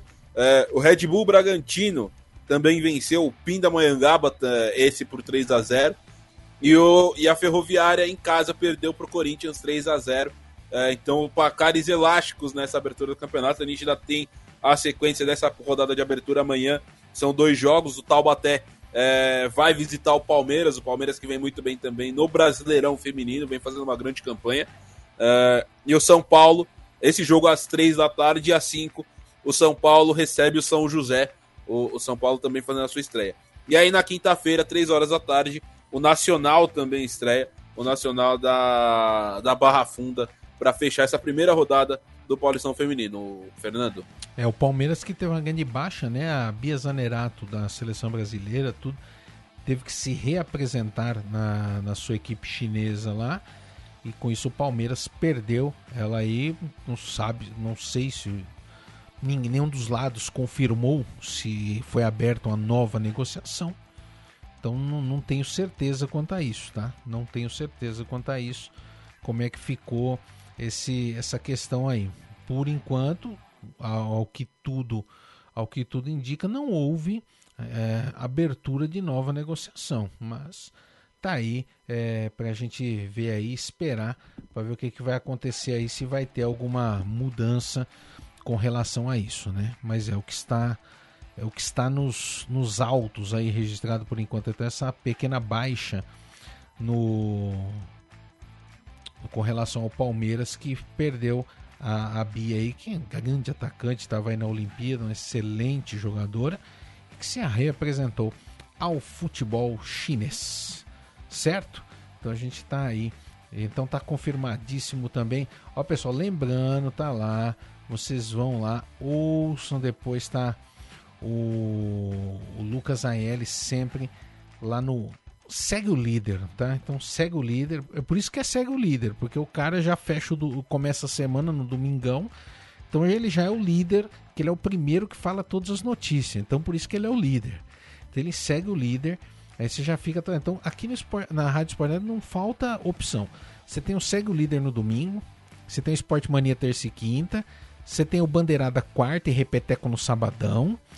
E depois nós vamos abrir lá na seção podcast uma página no site para você ouvir no site, no Spotify, no Deezer e no Google Podcast. Você vai ouvir o Segue o Líder também, os Repeteco, tá? Depois o Lucas, como tá gravando no áudio lá, ele vai mandar para nós e nós vamos publicar lá na páginazinha lá editadinho bonitinho para você ouvir também na sessão igual o Esporte Mania. Aí você ouve tudo. Beijo para Estel Kodama. Messi, mal corintiano. Ó, Rodrigão, você que é corintiano, corintiano que manja, conhece da história do Corinthians e que é cornetado pelo Milton Neves, não é o Neto, é o Aristeu Kodama. Kodama é monstro quando fala de Corinthians, esse é monstro. Tive a honra de participar de uma edição do Esporte Mania com, com você, professor, e com ele. Que, que dia maravilhoso e... que foi, que aula de Corinthians que foi é, aquela edição do Esporte Mania. Eu não vou lembrar o número exatamente, que já são é, algumas na conta, mas foi, foi uma edição muito legal mesmo. Um abração pro, pro Aristeu e vai Corinthians. É, o Kodama é gênio e, e além de tudo, uma pessoa humilde, inteligente. Aí já mandou mensagem, tamo junto. Kodama é humilde, simples é, ele tem tudo isso na aura dele de, de grandeza, mas ao mesmo tempo é um cara de uma humildade, de uma simplicidade incrível. Participei do programa dele, foi uma honra daquelas que eu guardo no coração, guardo para sempre. É, é, um cara que tem muito carinho e muito e acima de tudo respeito pelo grande Aristeu Kodama. É um cara que conhece demais. Um abraço, Kodama. Você é monstro, é genial. É genial mesmo. Aí mandou um vai Corinthians aqui pro Rodrigão aqui. Já respondeu aqui, Rodrigo. Tá no time do negócio. Já mandou um vai Corinthians aqui. É, todo mundo ligado. O Rodrigo Vilela também aqui chegou agora que mandou aqui. Ah, lembrando do Rosário e Bragantino. É, né? Estamos falando aqui, tá dando uma repercussão danada isso, Rodrigo. O Bragantino aí fazendo um excelente trabalho também aí no continente sul-americano, não só no futebol brasileiro. O quem mandou aqui mais mensagem? O Fernando. Oi. Só lembrar a audiência aí do Sportsnet aí que amanhã tem transmissão aqui, hein? tem transmissão entre River Plate Atlético Mineiro, ao vivo, narração de Enio Ricanello, Rodrigo Serafim e, e eu que estou falando aqui na apresentação desse, desse jogão que vai acontecer amanhã na Argentina. Então amanhã, nove e meia da noite, ao vivo. Eu, Só corrigindo, era rápido, é 7h15, 7h15 da, da noite. Ah, é 7h15? É, mais, é, é mais cedinho, o, o, o, jogo das 9h30 é o jogo do... Então corrige aí, gente, a minha informação, senão sei, vocês iam chegar com o jogo já terminando. Já. Adianta aí, pô. 7h15. Então deixa eu já, eu já tô indo aqui na rádio e já vou até atualizar aqui a, a agenda da rádio para colocar aqui o jogo, senão não vai aparecer pro pessoal que tem um aplicativo. Eu já vou dar até uma... É, tem que, tem que adiantar aqui, ó. Já tô, já tô agendando. Eu, eu, eu, eu tava pensando que quando o Rodrigo colocou o negócio no grupo era brincadeira, velho. Os caras vão transmitir não. mesmo. Os caras não, não dormem em serviço, velho. Isso é louco, mano. Ô, tá... professor. Ah. E aproveitando o jogo, tem essa história de ingresso para lá, ingresso para cá. Tweet de exatamente um minuto atrás do Atlético Mineiro, a venda de, de ingressos pro jogo da volta no Mineirão, que o Comembol primeiro liberou e depois o governo é, e a prefeitura é, em Belo Horizonte também liberaram. A venda nesse momento está suspensa de ingressos para Atlético Mineiro e, e, River Plate. A gente espera para ver quais, quais vão ser os desdobramentos, mas por enquanto está parado. Não, tá, não tá tendo a venda de ingressos. É, tá, isso aí tá tendo uma discussão já faz um tempo, né? Não sei como é que vai, como é que vai ficar esse negócio aí. Mas Vamos ver aí se eles resolvem logo, porque. Rapaz, agora eu fiquei na dúvida, hein? Porque eu entrei aqui e tá, tá, e tá 9,5 aqui no, no, no, no, no site aqui. E agora? Será que. E agora? Na, a, a, a, gente vai confirmar direitinho, vai estar tá tudo bonitinho no, no, nas redes sociais da Sportsnet, não tem problema não. É, é vamos, vamos ver, depois a gente vai. O pessoal, o pessoal já tá, gostou da ideia aqui, hein? É, o pessoal tá todo mundo aqui já. Já daqui a pouco a galera tá tudo atualizando aqui os atualizem o aplicativo aí que eu tô esperando. A gente vai esperar confirmar e depois de confirmar aqui o os jogos aqui, a gente vai olhando e depois vai falar para vocês, tá, gente? Se vai ter alguma mudança com relação ao horário aí. O quem mais aqui? Vamos ver aqui. Então, por enquanto não tem nada confirmado, certo? Vamos ver aqui se tem no, no, aplicativo. Tem uma galera pendurada aqui no aplicativo. É 21 e 30 mesmo, Fernando. Tá ah, confirmado. O jogo então, é 21 e 30. Então depois vai ter atualização na arte aí. O Rodrigão vai fazer aí. Ele já. É, então tá bom. Depois vai, vai fazer aí. Ele daqui a pouco abre o, o Photoshipa dele. Aí ele faz lá. É, ele faz lá um negócio bonito lá. E quando você abrir o aplicativo da Rádio Sports, vai estar tá lá os jogos, tá, gente? Você olha lá na guia de programação. Tem um joguinho bonitinho pra você saber lá. Você põe até o alerta já. Já apita lá na hora que vai tocar a sineta para a partida. O. Ô, gente, eu ia falar aqui um negocinho aqui. O que, que era aqui? Cadê? É... Eu tava. Eu ia trazer aqui um negocinho para conversar aqui com vocês aqui rapidinho. Só para. Cadê? Deixa eu pegar aqui. Ah, eu não, agora eu, não, eu, era uma informação um negócio do, do, da, do futebol europeu, mas perdi. Eu ia trazer para vocês que acompanham mais do que eu, para vocês falarem aqui. Eu perdi, esquece. Então caiu a pauta. A pauta caiu, já era. Hum, não deu certo. Não deu certo. Ah, ah, então tá bom. Não deu certo, não deu certo. Deu ruim. Deu ruim. Bora, segue. Pauta é, pra segue, frente. Segue. Vai. Ó, Lembrando também que a seleção brasileira de futsal, que a CBF deu uma rasteira na Confederação Brasileira de Futebol de Salão, que a Confederação Brasileira tá rotando aí, ah, fechamos parceria com não sei quem e tudo. Mas a verdade é que Confederação, mais uma vez vocês mostraram sua incompetência, né? Tomaram uma rasteiraça. CBF roubou mais uma de vocês e agora vocês têm que engolir seleção vai treinar lá na Guanja Comari. Já se apresentou. Tá fazendo os exames tudo para o Mundial. E vocês ficaram aí. Estão passando boné. Que bonito, né? Eu não duvido nada se em breve CBF tirar a liga, tudo da mão também do, da confederação. A confederação não vai ficar com nada. Vai desaparecer. Vai desaparecer. Assim como vacilar o pessoal lá quando eu era moleque, eu não lembro também isso, porque eu era muito pivete.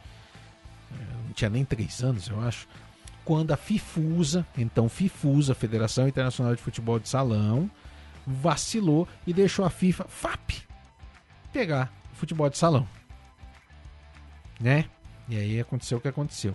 E por causa dessa burrice da FIFUSA, a gente não tem futebol de salão nas Olimpíadas. Porque daí a FIFA fica brigando com o COI, COI fica brigando com a FIFA, estão no arranca-rabo danado há mais de três décadas. O futebol só perde, só está perdendo.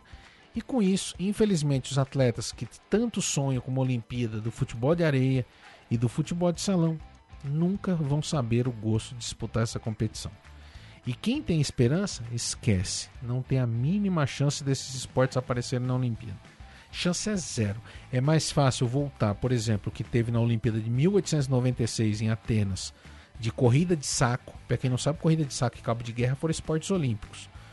É mais fácil isso voltar a ser esporte olímpico do que futsal e futebol de areia voltar. Sem brincadeira, não tô, não tô fazendo piada, é, não é achincalhar, mas é o fato. Infelizmente, essa birra política entre as duas grandes entidades causa um prejuízo ao mundo do esporte. A gente vê, por exemplo, o vôlei de areia, que é mais novo que o futsal, já entrou na Olimpíada, basquete 3x3, o skate, o surf, que é mais ainda, o softball voltou para a Olimpíada. Fernando. Oi. É, aproveitando o tema e o tópico, saiu ontem a informação é, de que Paris será a estreia também do Breakdance nos Jogos Olímpicos. O Breakdance estreia em 2024. Eu vou aproveitar e falar mais algumas informações. Saiu também ontem a, a... o Comitê Internacional de Surf é, já anunciou os Jogos Olímpicos, as competições de surf de Paris 2024 vão ser disputadas em Terralpô, no Tahiti.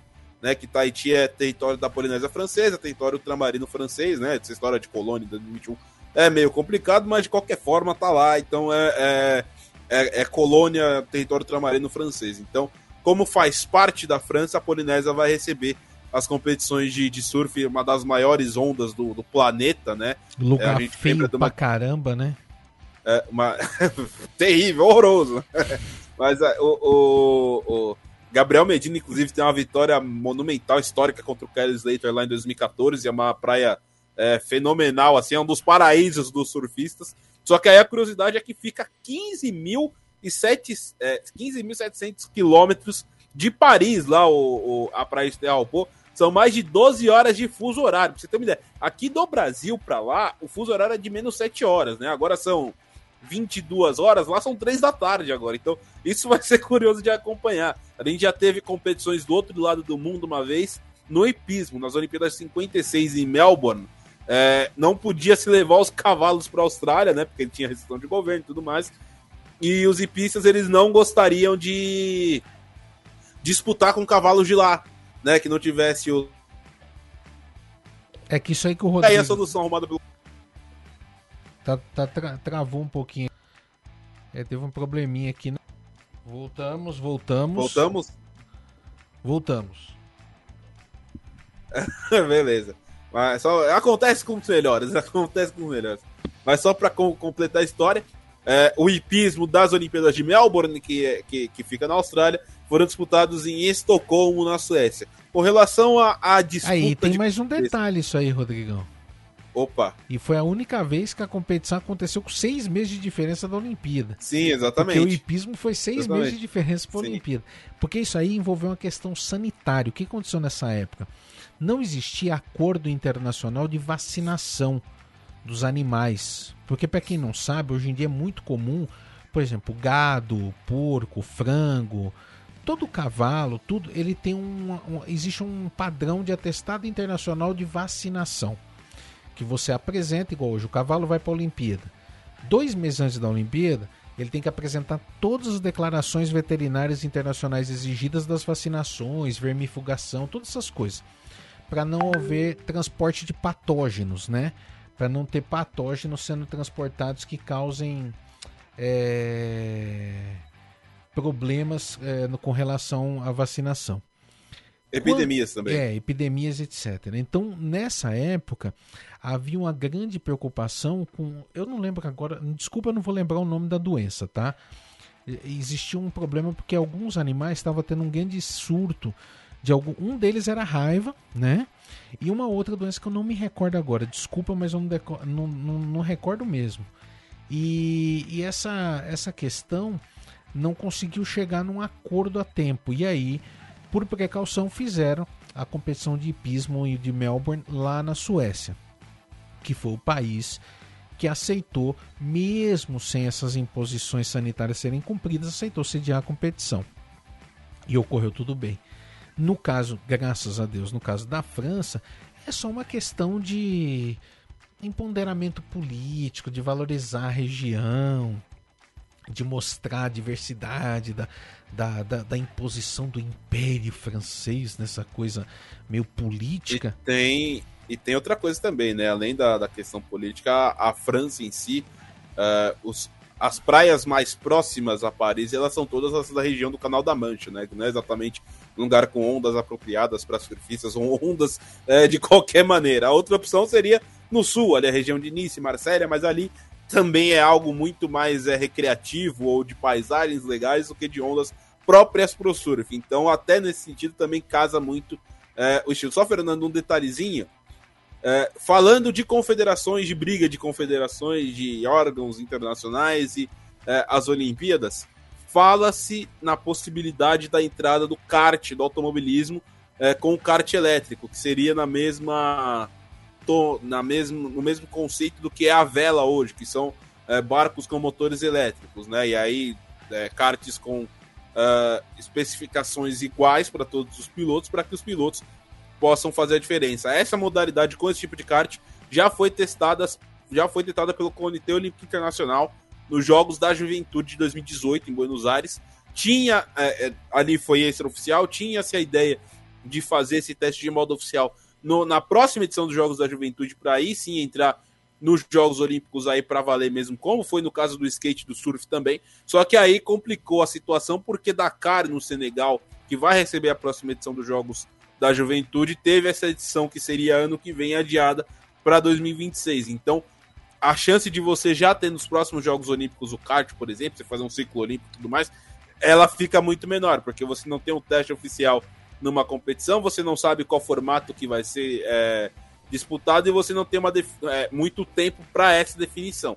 Então, o mais provável é que aconteça a estreia do kart nos Jogos de Los Angeles de 2028, na próxima edição dos Jogos, depois de, de Paris. Mas ainda assim existe a possibilidade e a FIA ela tá bem esperançosa nesse sentido, ela tá bem animada. É, recentemente, inclusive, saiu uma entrevista do diretor da FIA é, falando sobre essa possibilidade. Eu diria que nunca esteve tão próximo das Olimpíadas do automobilismo, viu? É, lembrando que em 1996, na Olimpíada de Atlanta, a FIA tentou colocar a Fórmula 1 nas Olimpíadas. Né? Foi uma tentativa, isso oficial, tá? Você for lá buscar todos os documentos lá, a FIA fez todo um estardalhaço, montou uma carta de adaptação. O pessoal tá. Foi, 90, foi 96. Foi 96 mesmo em Atlanta eles tentaram, tal, tava tudo montadinho, mas não deu certo.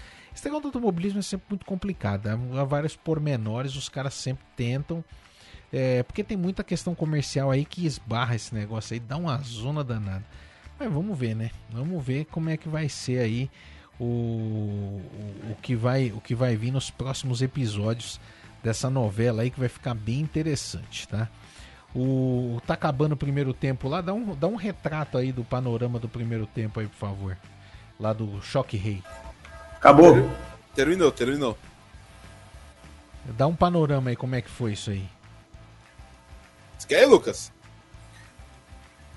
Não, pode ser, pode ser. Acho que até o meio do, do, do, do primeiro tempo ali, foi, o Rodrigo bem salientou ali, o São Paulo até pressionou no início da primeira etapa, né? Com três boas chances ali, com Gabriel Sara, o Rigoni também contra uma boa bola ali, mas o Everton conseguiu salvar. E depois aquela pressão do Palmeiras também, que não, não surtiu efeito nenhuma, e da metade do primeiro tempo para frente, aquele, aquele fatídico jogo que a gente conhece, né, das duas equipes batendo demais no meio do campo e não, não fazendo quase nada ali na frente. Se respeitaram demais do meio para frente, e agora na segunda etapa a gente vai ver o que vai acontecer. Eu, eu acredito que vai ter aquela pressãozinha inicial novamente do São Paulo, e, e aí tem que ver como que os, os jogos, o jogo vai se desenvolver, porque gol fora de casa ainda está valendo na Libertadores e de, de repente acho que ninguém vai querer se arriscar, principalmente o São Paulo querer sair muito para poder tomar gol do contra-ataque, tendo em vista que Rony e Dudu estão em campo, né? É, vamos, vamos ver o que, que vai acontecer. Tá, tá prometendo. Vamos, vamos ver se sai se acontece alguma coisa, né? Porque às vezes a gente fica na expectativa danada, aí no fim não, não vê nada. Mas vamos ver se. Fernando. Ah. É, só trazer informação que hoje teve o último jogo da fase classificatória para os playoffs da Champions League que o Benfica venceu é, a equipe do Spartak Moscou por 2 a 0 no Estádio da Luz e com isso já está definida a última fase dos playoffs antes do sorteio da fase de grupos. Vou passar aqui para a galera que está ouvindo a gente. Aí, fala é, mal do Jorge esses... Jesus, eu nunca critiquei. Pois é, aí tá um passo aí de pelo menos entrar na fase de grupos aí da, da Champions League, coisa que não deu certo no passado, né? É, vamos lá, os jogos são é, Young Boys da, da Suíça contra Ferencváros da Hungria, é, Mônaco da França e Shakhtar Donetsk da Ucrânia, Benfica vai enfrentar o PSV da Holanda, a equipe de, do, do Malmo, da Suécia, vai enfrentar o Ludogorets, da Bulgária. RB Salzburg, da Áustria, enfrenta a equipe do Brondby, da Dinamarca. E a equipe do Xerife, literalmente Xerife, com uma estrelinha, que é o seu emblema, da Moldávia, enfrenta o Dinamo Zagreb da, da, Zagreb da Croácia. Então são esses jogos aí que vão definir os classificados aí para o sorteio da fase de grupos aí da Champions League.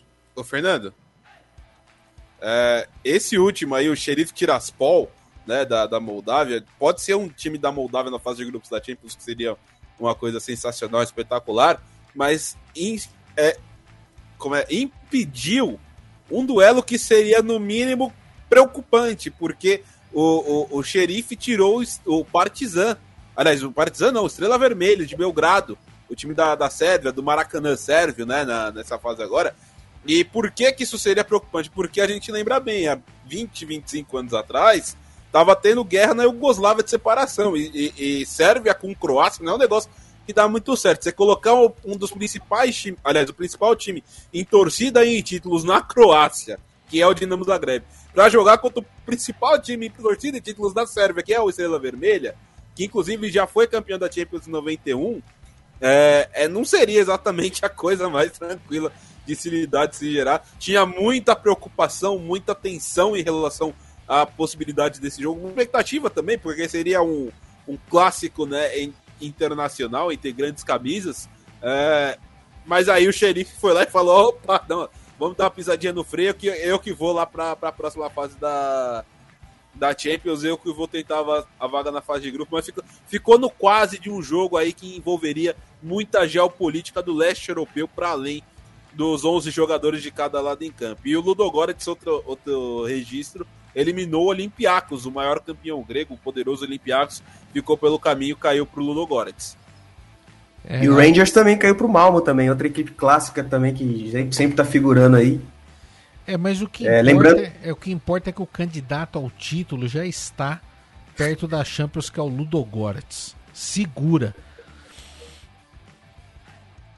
Fernando. É, rumo ao Mundial no, numa disputa de Mundial de Clubes, Ludogorets contra Coquim Bonito, pra quem vai ser a torcida?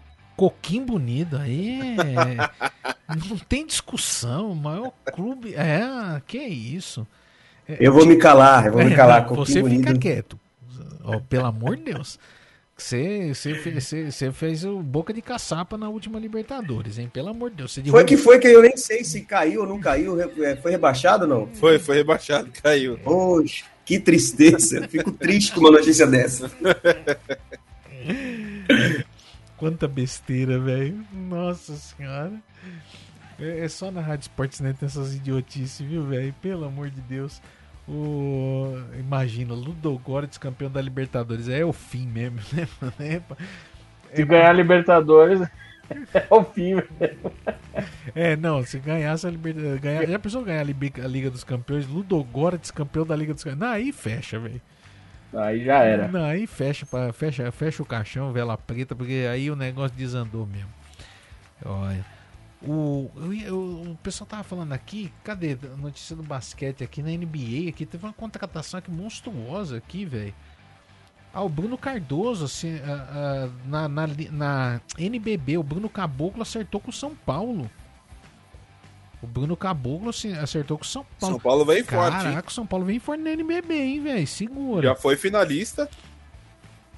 É um negócio... pra, pra, tentar bater de frente com o Flamengo, né? É, infelizmente ainda não tá. Isso não tá se refletindo na seleção. Mas o, o nível da NBB tá ficando cada vez mais alto, cara. É tão bom ver o, o, o, o basquete nacional de novo é, figurando com força, mas infelizmente por causa de várias complicado, né, a gente até falar porque é um, é um tema meio comprido, mas várias temáticas não está refletindo na seleção ainda essa essa pujança maravilhosa que está tendo na, na Liga Nacional. A gente vê a Liga Nacional crescendo cada vez mais, Flamengo, São Paulo, Pinheiros, né? toda essa galera montando timaços, tudo grandes times, o Ceará, tudo grandes times. E, e é, não é grande time assim, só falar assim, de camisa ou de torcida. Não, é time bom mesmo. Que, se você tiver a oportunidade de assistir a Liga Nacional, assista. Filho. Você gosta de NBA, você não vai perder nada. O nível é alto, é bom. É bom. a Sportsnet é... vai estar tá lá, viu? É, então, já tô temporada do NBB. Essa pelo menos eu tô sabendo. Não tô tão perdido igual a do Galo agora há pouco, mas essa eu tô sabendo. Não tô dando a de marido traída agora. O... mas o. E isso é legal. Então, assim, é, é basquete de alto nível, velho. Pra quem gosta de basquete, o negócio tá bom. E é legal que tem a Liga 1, né? Primeira, segunda divisão, hoje da Liga Nacional. E a Confederação, ela resgatou o Campeonato Brasileiro pela Confederação, os clubes que não têm poder econômico para entrar na liga. Então nós temos três competições no Brasil. E isso quer dizer o quê?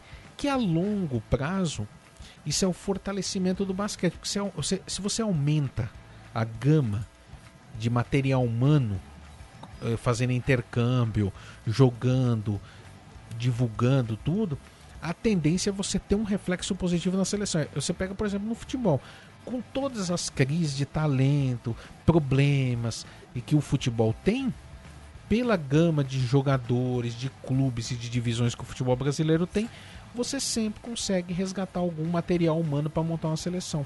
O basquete o que falta é essa pluralidade. E essa pluralidade veio nos últimos anos, mais de uma década e pouco, com a NBB, que é uma iniciativa fantástica. Inclusive a NBB, para quem não sabe hoje, a, a empresa NBB, a sócia majoritária dela é a NBA.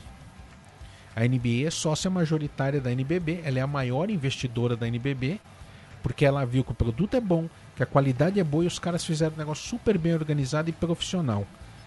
Que ninguém investe, uma empresa igual a NBA não investe numa liga que é, é, é zoneada e, e, mal organizada. Se eles estão investindo é porque eles viram que o negócio é bom.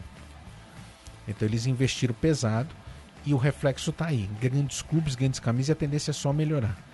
Se, se por exemplo, São Paulo está gastando uma bala para trazer um jogador do nível do Bruno, imagina o que está vindo por aí, hein? O negócio está muito legal. Tá, é muito legal. É muito legal mesmo. Eu acho bacana demais isso aí né? Vamos torcer para que não continue nesse. A tendência é continuar porque o negócio é bem feito. Coisa bem feita se perpetua. Tá caminhando muito bem tudo isso aí. Muito legal mesmo. Eu fico contente quando eu vejo essas coisas porque eu gosto muito do basquete e fico sempre torcendo para o basquete é, manter a sua grandeza, assim como o nosso vôlei. O nosso vôlei é diferente. Acho que o vôlei, o pessoal ficou, ficou falando muita abobrinha do vôlei. Ah, mas na Olimpíada você ganhou uma medalhinha com vôlei feminino tal. Concordo, o vôlei feminino não era candidato a medalha, ganhou a medalha. O masculino era candidato a medalha, não ganhou medalha. Tudo bem. Mas, contudo, porém, entretanto, nós temos que lembrar que a pandemia atrapalhou alguns ciclos, o ciclo do vôlei entrou na curva errada e deu calhou de um monte de coisa dar errado no vôlei, né? No vôlei de areia não houve um trabalho ah, talvez melhor do, das duplas e tivemos poucas duplas subindo no ranking. Aí quem classificou, classificou as, algumas duplas que talvez não estivessem no seu melhor nível. Ponto. Isso, isso são especialistas do esporte que falaram isso para mim. E no caso do vôlei masculino, os grandes especialistas, todos que eu ouvi, falaram que o principal ponto é que faltou analisar melhor a, a pujança dos jogadores que vinham da Superliga e que não souberam olhar direito. Então tudo bem, mas são coisas que acontecem. Ciclo que segue, Paris 2024 está logo ali. Senhores, estamos na última curva do último re, do relógio aqui no, no, minuto final do segundo tempo do Esporte Mania aqui, porque é tempo corrido. Já vai direto aqui. Rodrigo Serafim, seu destaque final, sua mensagem, momento Maguila, fica à vontade. Só agradecer mais uma vez, um grande programa. Quanto craque nessa, nessa bancada, aí fica até fácil fazer o programa, viu? Então agradecer a vocês todos, ao, ao ouvinte da Sportsnet em mais esse Esporte Mania. E saindo um pouquinho do esporte, né? Uh, registrar informação, a gente é um portal é, de informação acima de tudo, de jornalístico. É, agora há pouquinho foi rejeitada a PEC do voto impresso, né? O, o, o voto impresso, essa ideia de maluco, foi rejeitada no, no Congresso agora de forma oficial. Caiu mais uma. Caiu mais uma ideia de Jirico deste governo é, de lamentável Jirico, desse governo gente... de Jirico. Exatamente. Então, para reforçar, a gente vai dormir um pouquinho mais tranquilo hoje, para reforçar para chegar amanhã, Atlético Mineiro e River Plate, River Plate Galo, Monumental de Núñez, nove e meia da noite, o horário está certo, às nove e meia confirmado. A gente chama todos vocês, a nossa audiência, mais uma vez pesada, para acompanhar o Galo na Libertadores. A gente pegou o Galo contra o Boca nas oitavas, Vamos ver se a gente consegue levar o Galo até as semifinais da Libertadores, tirando ninguém menos do que Boca e River, não é para qualquer um, não. Então, é. grande jogo que promete. Vem todo mundo, é, é Sportsnet. O trem bala da Sportsnet não para, viu, Fernando? Abraço. É isso aí. Lucas Aielli, que tá, ele está negociando com alguém aí. Eu, eu, tenho fontes aqui, está no Twitter, que ele está conversando com o José Mourinho. Não sei, mas ele não vai, ele vai negar por causa de questões comerciais, não vai falar. Mas dá uma bem. força aí, hein, Aielli? Por favor, dá uma força aí. Ajuda a gente que o Dzeko tá indo embora. Precisamos de um, de um atacante reserva. O Arsenal vai dar um chapéu na Roma pelo Abraham. Então, por favor, dá uma força aí.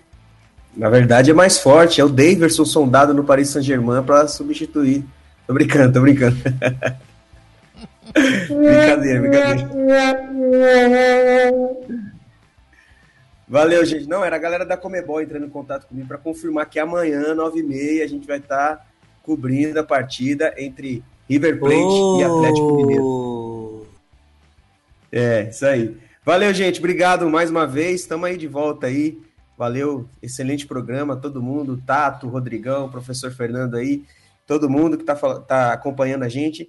E não se esqueça, hein? Domingo, 9 horas da noite, segue o líder. A gente vai estar tá lá apresentando o programa. Participa com a gente, manda suas perguntas, seus comentários aí, sua participação é importante demais. Beleza? Grande abraço a todos, até o próximo programa. Valeu. Tato Sernagiotto, muito obrigado e mais uma, mais uma missão cumprida. Eu que agradeço, Fernando. Obrigado mais uma vez pela oportunidade aí. Obrigado ao Anhele, ao Rodrigão. Aliás, a informação que o Rodrigão trouxe a respeito da, da PEC, né, vou, já vou. A galera agora vai brigar para voltar o cheque, né? Vai extinguir esse negócio de Pix aí, que não é muito legal, não. Não funciona muito bem. Temos que voltar com o cheque, mesmo que é algo impresso, né? Vamos, vamos, vamos. Se é para regredir, vamos regredir em tudo, né? E sem zap também, vamos mandar carta. É, mandar carta, é, pelo correio, correio maravilhoso, entrega super rápido também. É, não, não vamos entrar no mérito, que senão o programa vai até meia-noite. Obrigado, galera, pela audiência mais uma vez. Foi mais um programa brilhante aqui, sempre é, bem acompanhado aí do pessoal. Quando, quando entra no programa, participa com a gente. Obrigado aos ouvintes por terem participado mais uma vez também, mandado sua mensagem. E é isso aí, tamo junto. Quinta-feira tem mais. Libertadores amanhã, não perco aí com a, com a rapaziada, eles representam, vão representar de novo, hein? Tamo junto, valeu. É, e lembrando também, Zagalo 90 anos. Pode não ser o maior treinador, eu não considero um grande treinador, mas com certeza é a maior imagem e figura do futebol planetário é o Zagallo. Ninguém é maior do que o Zagallo, nem o Pelé. O Pelé pode ser o maior jogador, o maior alienígena da história, mas a maior figura do futebol mundial é Mário Jorge Lobo Zagallo. Ninguém é maior do que ele. Ele é fantástico. É um cara que eu falo que tinha que ter uma estátua para ele em cada estádio do Brasil, tinha que ter um busto do Zagallo, que ele é a maior figura do futebol mundial, o Zagallo. Ele é sensacional. Que Deus te abençoe sempre, Zagallo. Eu tive o prazer de te conhecer conversar três minutos com você e realizei o sonho do meu pai, porque levei meu pai junto, que foi no coquetel de, de abertura do curso internacional de treinadores da FIFA, quando eu fiz a primeira vez em 99. E o Zagalo era um dos, dos padrinhos do curso. E eu, no coquetel, levei meu pai. Meu pai foi lá e realizou o sonho de cumprimentar e conversar com o velho Lobo lá. Foi três minutinhos só. Ali rapidinho, deu para dar um gole no coquetel e conversar rapidinho com o Zagalo. Mas para mim valeu por uma eternidade. Então, beijão pro Zagalo, que Deus sempre abençoe ele, para que ele seja esse contador de histórias maravilhoso, essa figura que mantém vivo o imaginário da magia do futebol brasileiro que a gente tanto que fez todos nós estarmos aqui hoje, são pessoas como o Zagalo. Se não fosse esses, esses mágicos como o Zagalo, hoje a gente não estaria aqui. Foram eles que encantaram nossos pais, nossos avós, e que fizeram a gente se encantar por essa coisa doida que é o tal do futebol. Né? Então a gente deve muito a eles. E, e triste é aquele que não reconhece o valor desses caras na história do futebol. Né? Triste é aquele que não reconhece. Então parabéns a Galo. E só queria falar uma coisinha sobre que o Rodrigo, o Tato aí, todos falaram sobre o negócio da PEC do voto. Inclusive farei uma manifestação, viu, Tato, Rodrigão? Manifestação amanhã 10 horas da manhã, em frente à Mesbla, tá bom? Vamos lá fazer uma manifestação pela volta da datilografia nas escolas, tá? Vamos todos fazer essa manifestação. Estou com vocês aí. vamos fazer essa manifestação e que se implante o telégrafo nas unidades públicas. Vamos Fechou, lá. Fernando. Te encontro no mapping, então. Então, tá bom. Eu, a gente passa ali da mesma, sobe, vai ali no mapping e vamos subindo, tá bom? Todos juntos. Vamos lá. É isso aí. E aí os caras ainda põem, põem tanque de guerra para fazer pressão. Que truque baixo de golpe ditatorial. Ó, ridículo, ridículo, patético. É patético. Democracia é maior do que isso. Os bons são maioria, a gente vai vencer. Vamos vencer a pandemia e vamos vencer a intolerância. Segura que o bonde tá chegando, tá? Beijo no coração, um abraço a todos vocês. Muito obrigado pelo carinho, pela atenção, pela paciência, pelo compartilhamento, pela unidade que vocês fazem conosco. Essa troca não tem preço, ela é muito valiosa. É ela que faz há 21 anos a gente estar tá junto com vocês. E há 20 anos esse programa está no ar. Sempre ao vivo, sempre humilde, mas sempre democrático. Porque esporte não é imposição, esporte é divergência e às vezes coerência. Mas a gente sempre está respeitando a sua divergência certo? Beijo no coração, bate em tu core, kiss in your heart, um beijo em teu coração. E até o próximo Esporte Mania, o programa para quem tem mania por esporte, aqui na minha, na sua, na nossa.